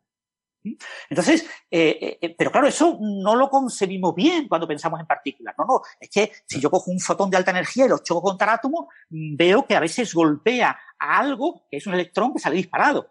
Y digo, no, no, el electrón es pequeñito y está localizado, es como una cosita que orbita, pero eso no es completamente verdad. El, fotón eh, de alta energía interacciona con ese sistema acoplado de campos cuánticos excitados y logra desexcitar eh, una de las excitaciones de tipo electrón que ocupaba toda esa región, que acaba siendo expulsado como un objeto de tamaño más pequeño, porque la longitud de onda de lo que incidía era mucho más pequeña, porque tenía alta energía, y acaba saliendo eh, como una excitación de tipo electrón que, abandona ese y, ioniza ese átomo. ¿no? Entonces, eh, esa visión del vacío como una especie de cosa exótica hecha de partículas, a mí no me gusta nada. Eh, yo creo que es mucho mejor imaginar el vacío como el propio campo. Es decir, el vacío es el campo. Y, mm. los estados tipo partícula son uno de los estados localizados de excitaciones de ese campo, pero lo que está distribuido por todo el espacio, lo que lo dota de de campicidad, no sé cómo se dice, ¿no? La, propiedad de ser campo eh, es el estado de vacío. obviamente, un, nucleón, un protón o, un núcleo atómico está lleno de campos y un átomo está lleno de campos, ¿no? O sea, eh, todo está lleno de campos. Eh, y tenemos excitaciones y hay acoplamientos entre excitaciones de diferentes campos. Y, cuando tenemos los gluones dentro de un protón, esos gluones están acoplados a todo lo que tenga carga de color.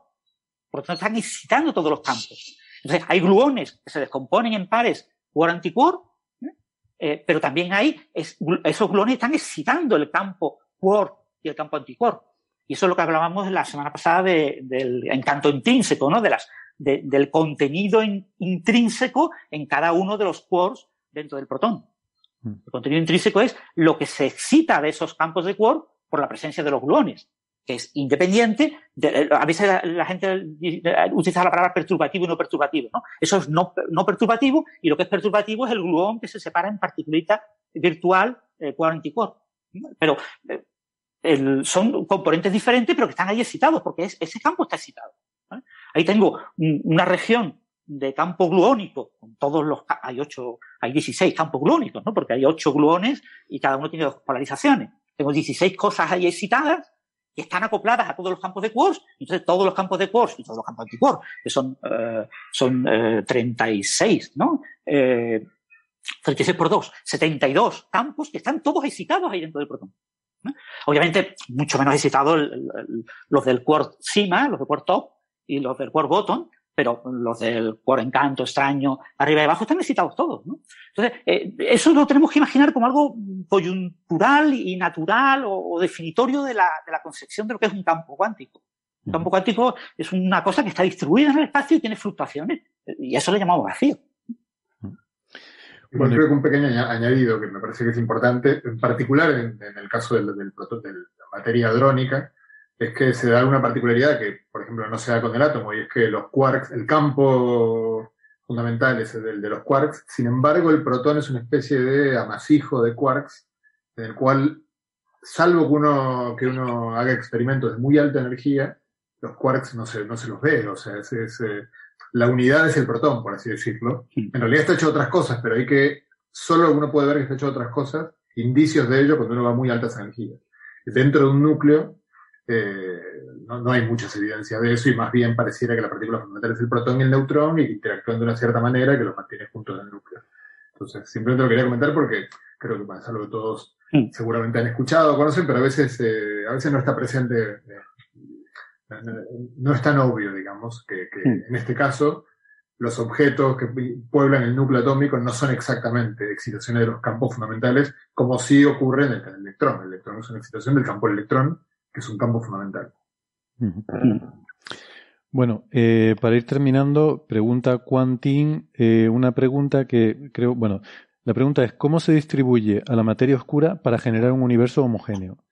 Yo esta pregunta la, he visto más o menos con variaciones por ahí en posts eh, suyos en Facebook y mm, creo que me parece que por donde va es por una cierta confusión de lo que se entiende cuando en cosmología muchas veces se, se habla de la homogeneidad una cosa es, em, nosotros partimos, eh, en nuestro entendimiento actual de la cosmología, partimos de un instante extremadamente homogéneo eh, dado por la inflación. Em, lo que llamamos el Big Bang es el, instante que ha sido preparado por la inflación. O sea, ya no pensamos en el Big Bang como antes, como ese instante de singularidad inicial antes del cual no tenía sentido el tiempo, el espacio, etcétera. Em, sabemos que podemos proyectar hacia atrás la película hasta un cierto eh, instante en el cual el universo era extremadamente caliente, extremadamente denso y mucho más pequeño que en la actualidad y estaba en un estado muy homogéneo, que eh, hoy en día pues lo, em, lo atribuimos a este escenario de inflación. Entonces, en ese momento, la densidad del universo a todas las escalas, esto es importante, a todas las escalas, era extremadamente constante. Luego ese universo evoluciona y por gravedad va generando estructura, tanto en la materia oscura como en la materia ordinaria. Primero en la materia oscura. ¿Por qué? Porque no sufre la interacción electromagnética que mantiene la materia ordinaria por la presión de los fotones, la mantiene todavía sin permitirle colapsar. Pero la materia oscura sí va colapsando, hasta pasados esos 380.000 años, más o menos un cierto intervalo, en el cual eh, el universo deja de ser un plasma ionizado, se vuelve neutro, se recombina y entonces ya esa interacción de la materia ordinaria con los fotones no es tan fuerte y la materia ordinaria empieza a colapsar sobre el esqueleto que ya había estado organizando la materia oscura. Y a partir de ese instante, materia oscura y materia ordinaria van colapsando, van formando estructuras, van formando la telaraña cósmica. ¿Vale? Y esa estructura va aumentando, o sea, cada vez el universo va siendo menos y menos homogéneo a pequeñas escalas, en el sentido que va formando estructuras cada vez más concentradas por la gravedad. Otra cosa es que el principio cosmológico, ¿eh? que es un principio, eh, el principio cosmológico nos dice que, eh, bueno, que se aplica para construir modelos cosmológicos, que el universo es homogéneo e isótropo, ojo, a gran escala. Eso lo que quiere decir es que esa telaraña, esa estructura, mm, ese armazón que de, de, filamentos en el que se ha organizado la materia, tanto la oscura como la ordinaria, esa telaraña es la misma si miro en esta dirección que en aquella otra dirección que para el otro lado. Y que en zonas muy diferentes del universo voy a ver la misma telaraña, ¿vale? Pero sigue siendo inhomogéneo porque la gravedad lo ha hecho condensar. Es decir, una cosa es la homogeneidad inicial que es a todas las escalas y otra cosa es el principio cosmológico que es a grandes escalas. Hoy en día el universo es homogéneo a escalas de cientos de megaparsecs. A esas escalas sí es homogéneo. La densidad promedio, según tú te vas mirando sitios, coges cubos de cientos de megaparsecs de lado y la densidad promedio aquí y mil millones de años luz más allá es la misma. ¿no? A eso es a lo que nos referimos cuando decimos que el universo es homogéneo e isótropo. Pero por supuesto la materia oscura, igual que la materia ordinaria, solamente estaba en un estado homogéneo al principio, después de la inflación. Luego ya empezó a colapsar por gravedad y, a formar estructura. Es como... Eh, Vamos, es como se interpreta, ¿no? Es lo que queremos decir en el modelo cosmológico actual. ¿Quieren corregir, apuntar? Sí, bueno, solamente decir eso, que si, que si el universo ese primordial en estado inflacionario hubiera sido perfectamente homogéneo, perfecto, que es una cosa ideal que no existe, pero bueno, hubiera sido perfectamente homogéneo, no se hubieran formado acumulaciones agregados por la gravedad. Eh, la razón eh, última es que el campo inflacionario expande fluctuaciones cuánticas previas. Esas fluctuaciones cuánticas se amplifican en la inflación cósmica y generan unas pequeñas, muy pequeñísimas eh, inhomogeneidades que son de origen cuántico y que necesariamente tienen que estar ahí porque eh, eh, es un campo cuántico que ha amplificado, que se ha amplificado el espacio en el que se encontraba y, y entonces esas inhomogeneidades son lo que hacen que empiece a actuar la gravedad. Le das más tiempo y entonces la gravedad va actuando y va agregando y, concentrando las cosas porque la gravedad es una fuerza puramente atractiva.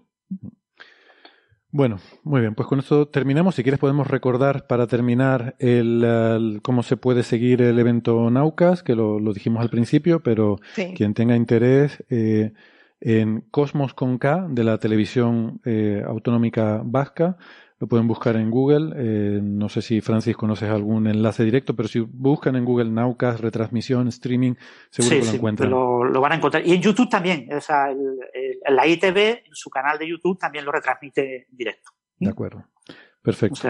y en el, la charla en el planetario de, de, perdón, de José será el sábado, ¿se retransmitirá? no, no se retransmite ni nada. Solo los afortunados que... estén allí presencialmente pueden oh, disfrutarla. ¡Qué pena! luego dejo acá en el link para la reventa entrada. Digo, no, la reventa. bueno. Habrá, no, nos veremos en, en, eBay mañana. Vendo bolígrafo y regalo entrada al planetario 500 euros. Bueno, pues nada, gente, muchísimas gracias, ha sido un placer. Sara, Gastón, José, Francis y Alberto también. Un placer. Por haber participado hoy. Hasta la próxima. Chao, chao. Chao, chao.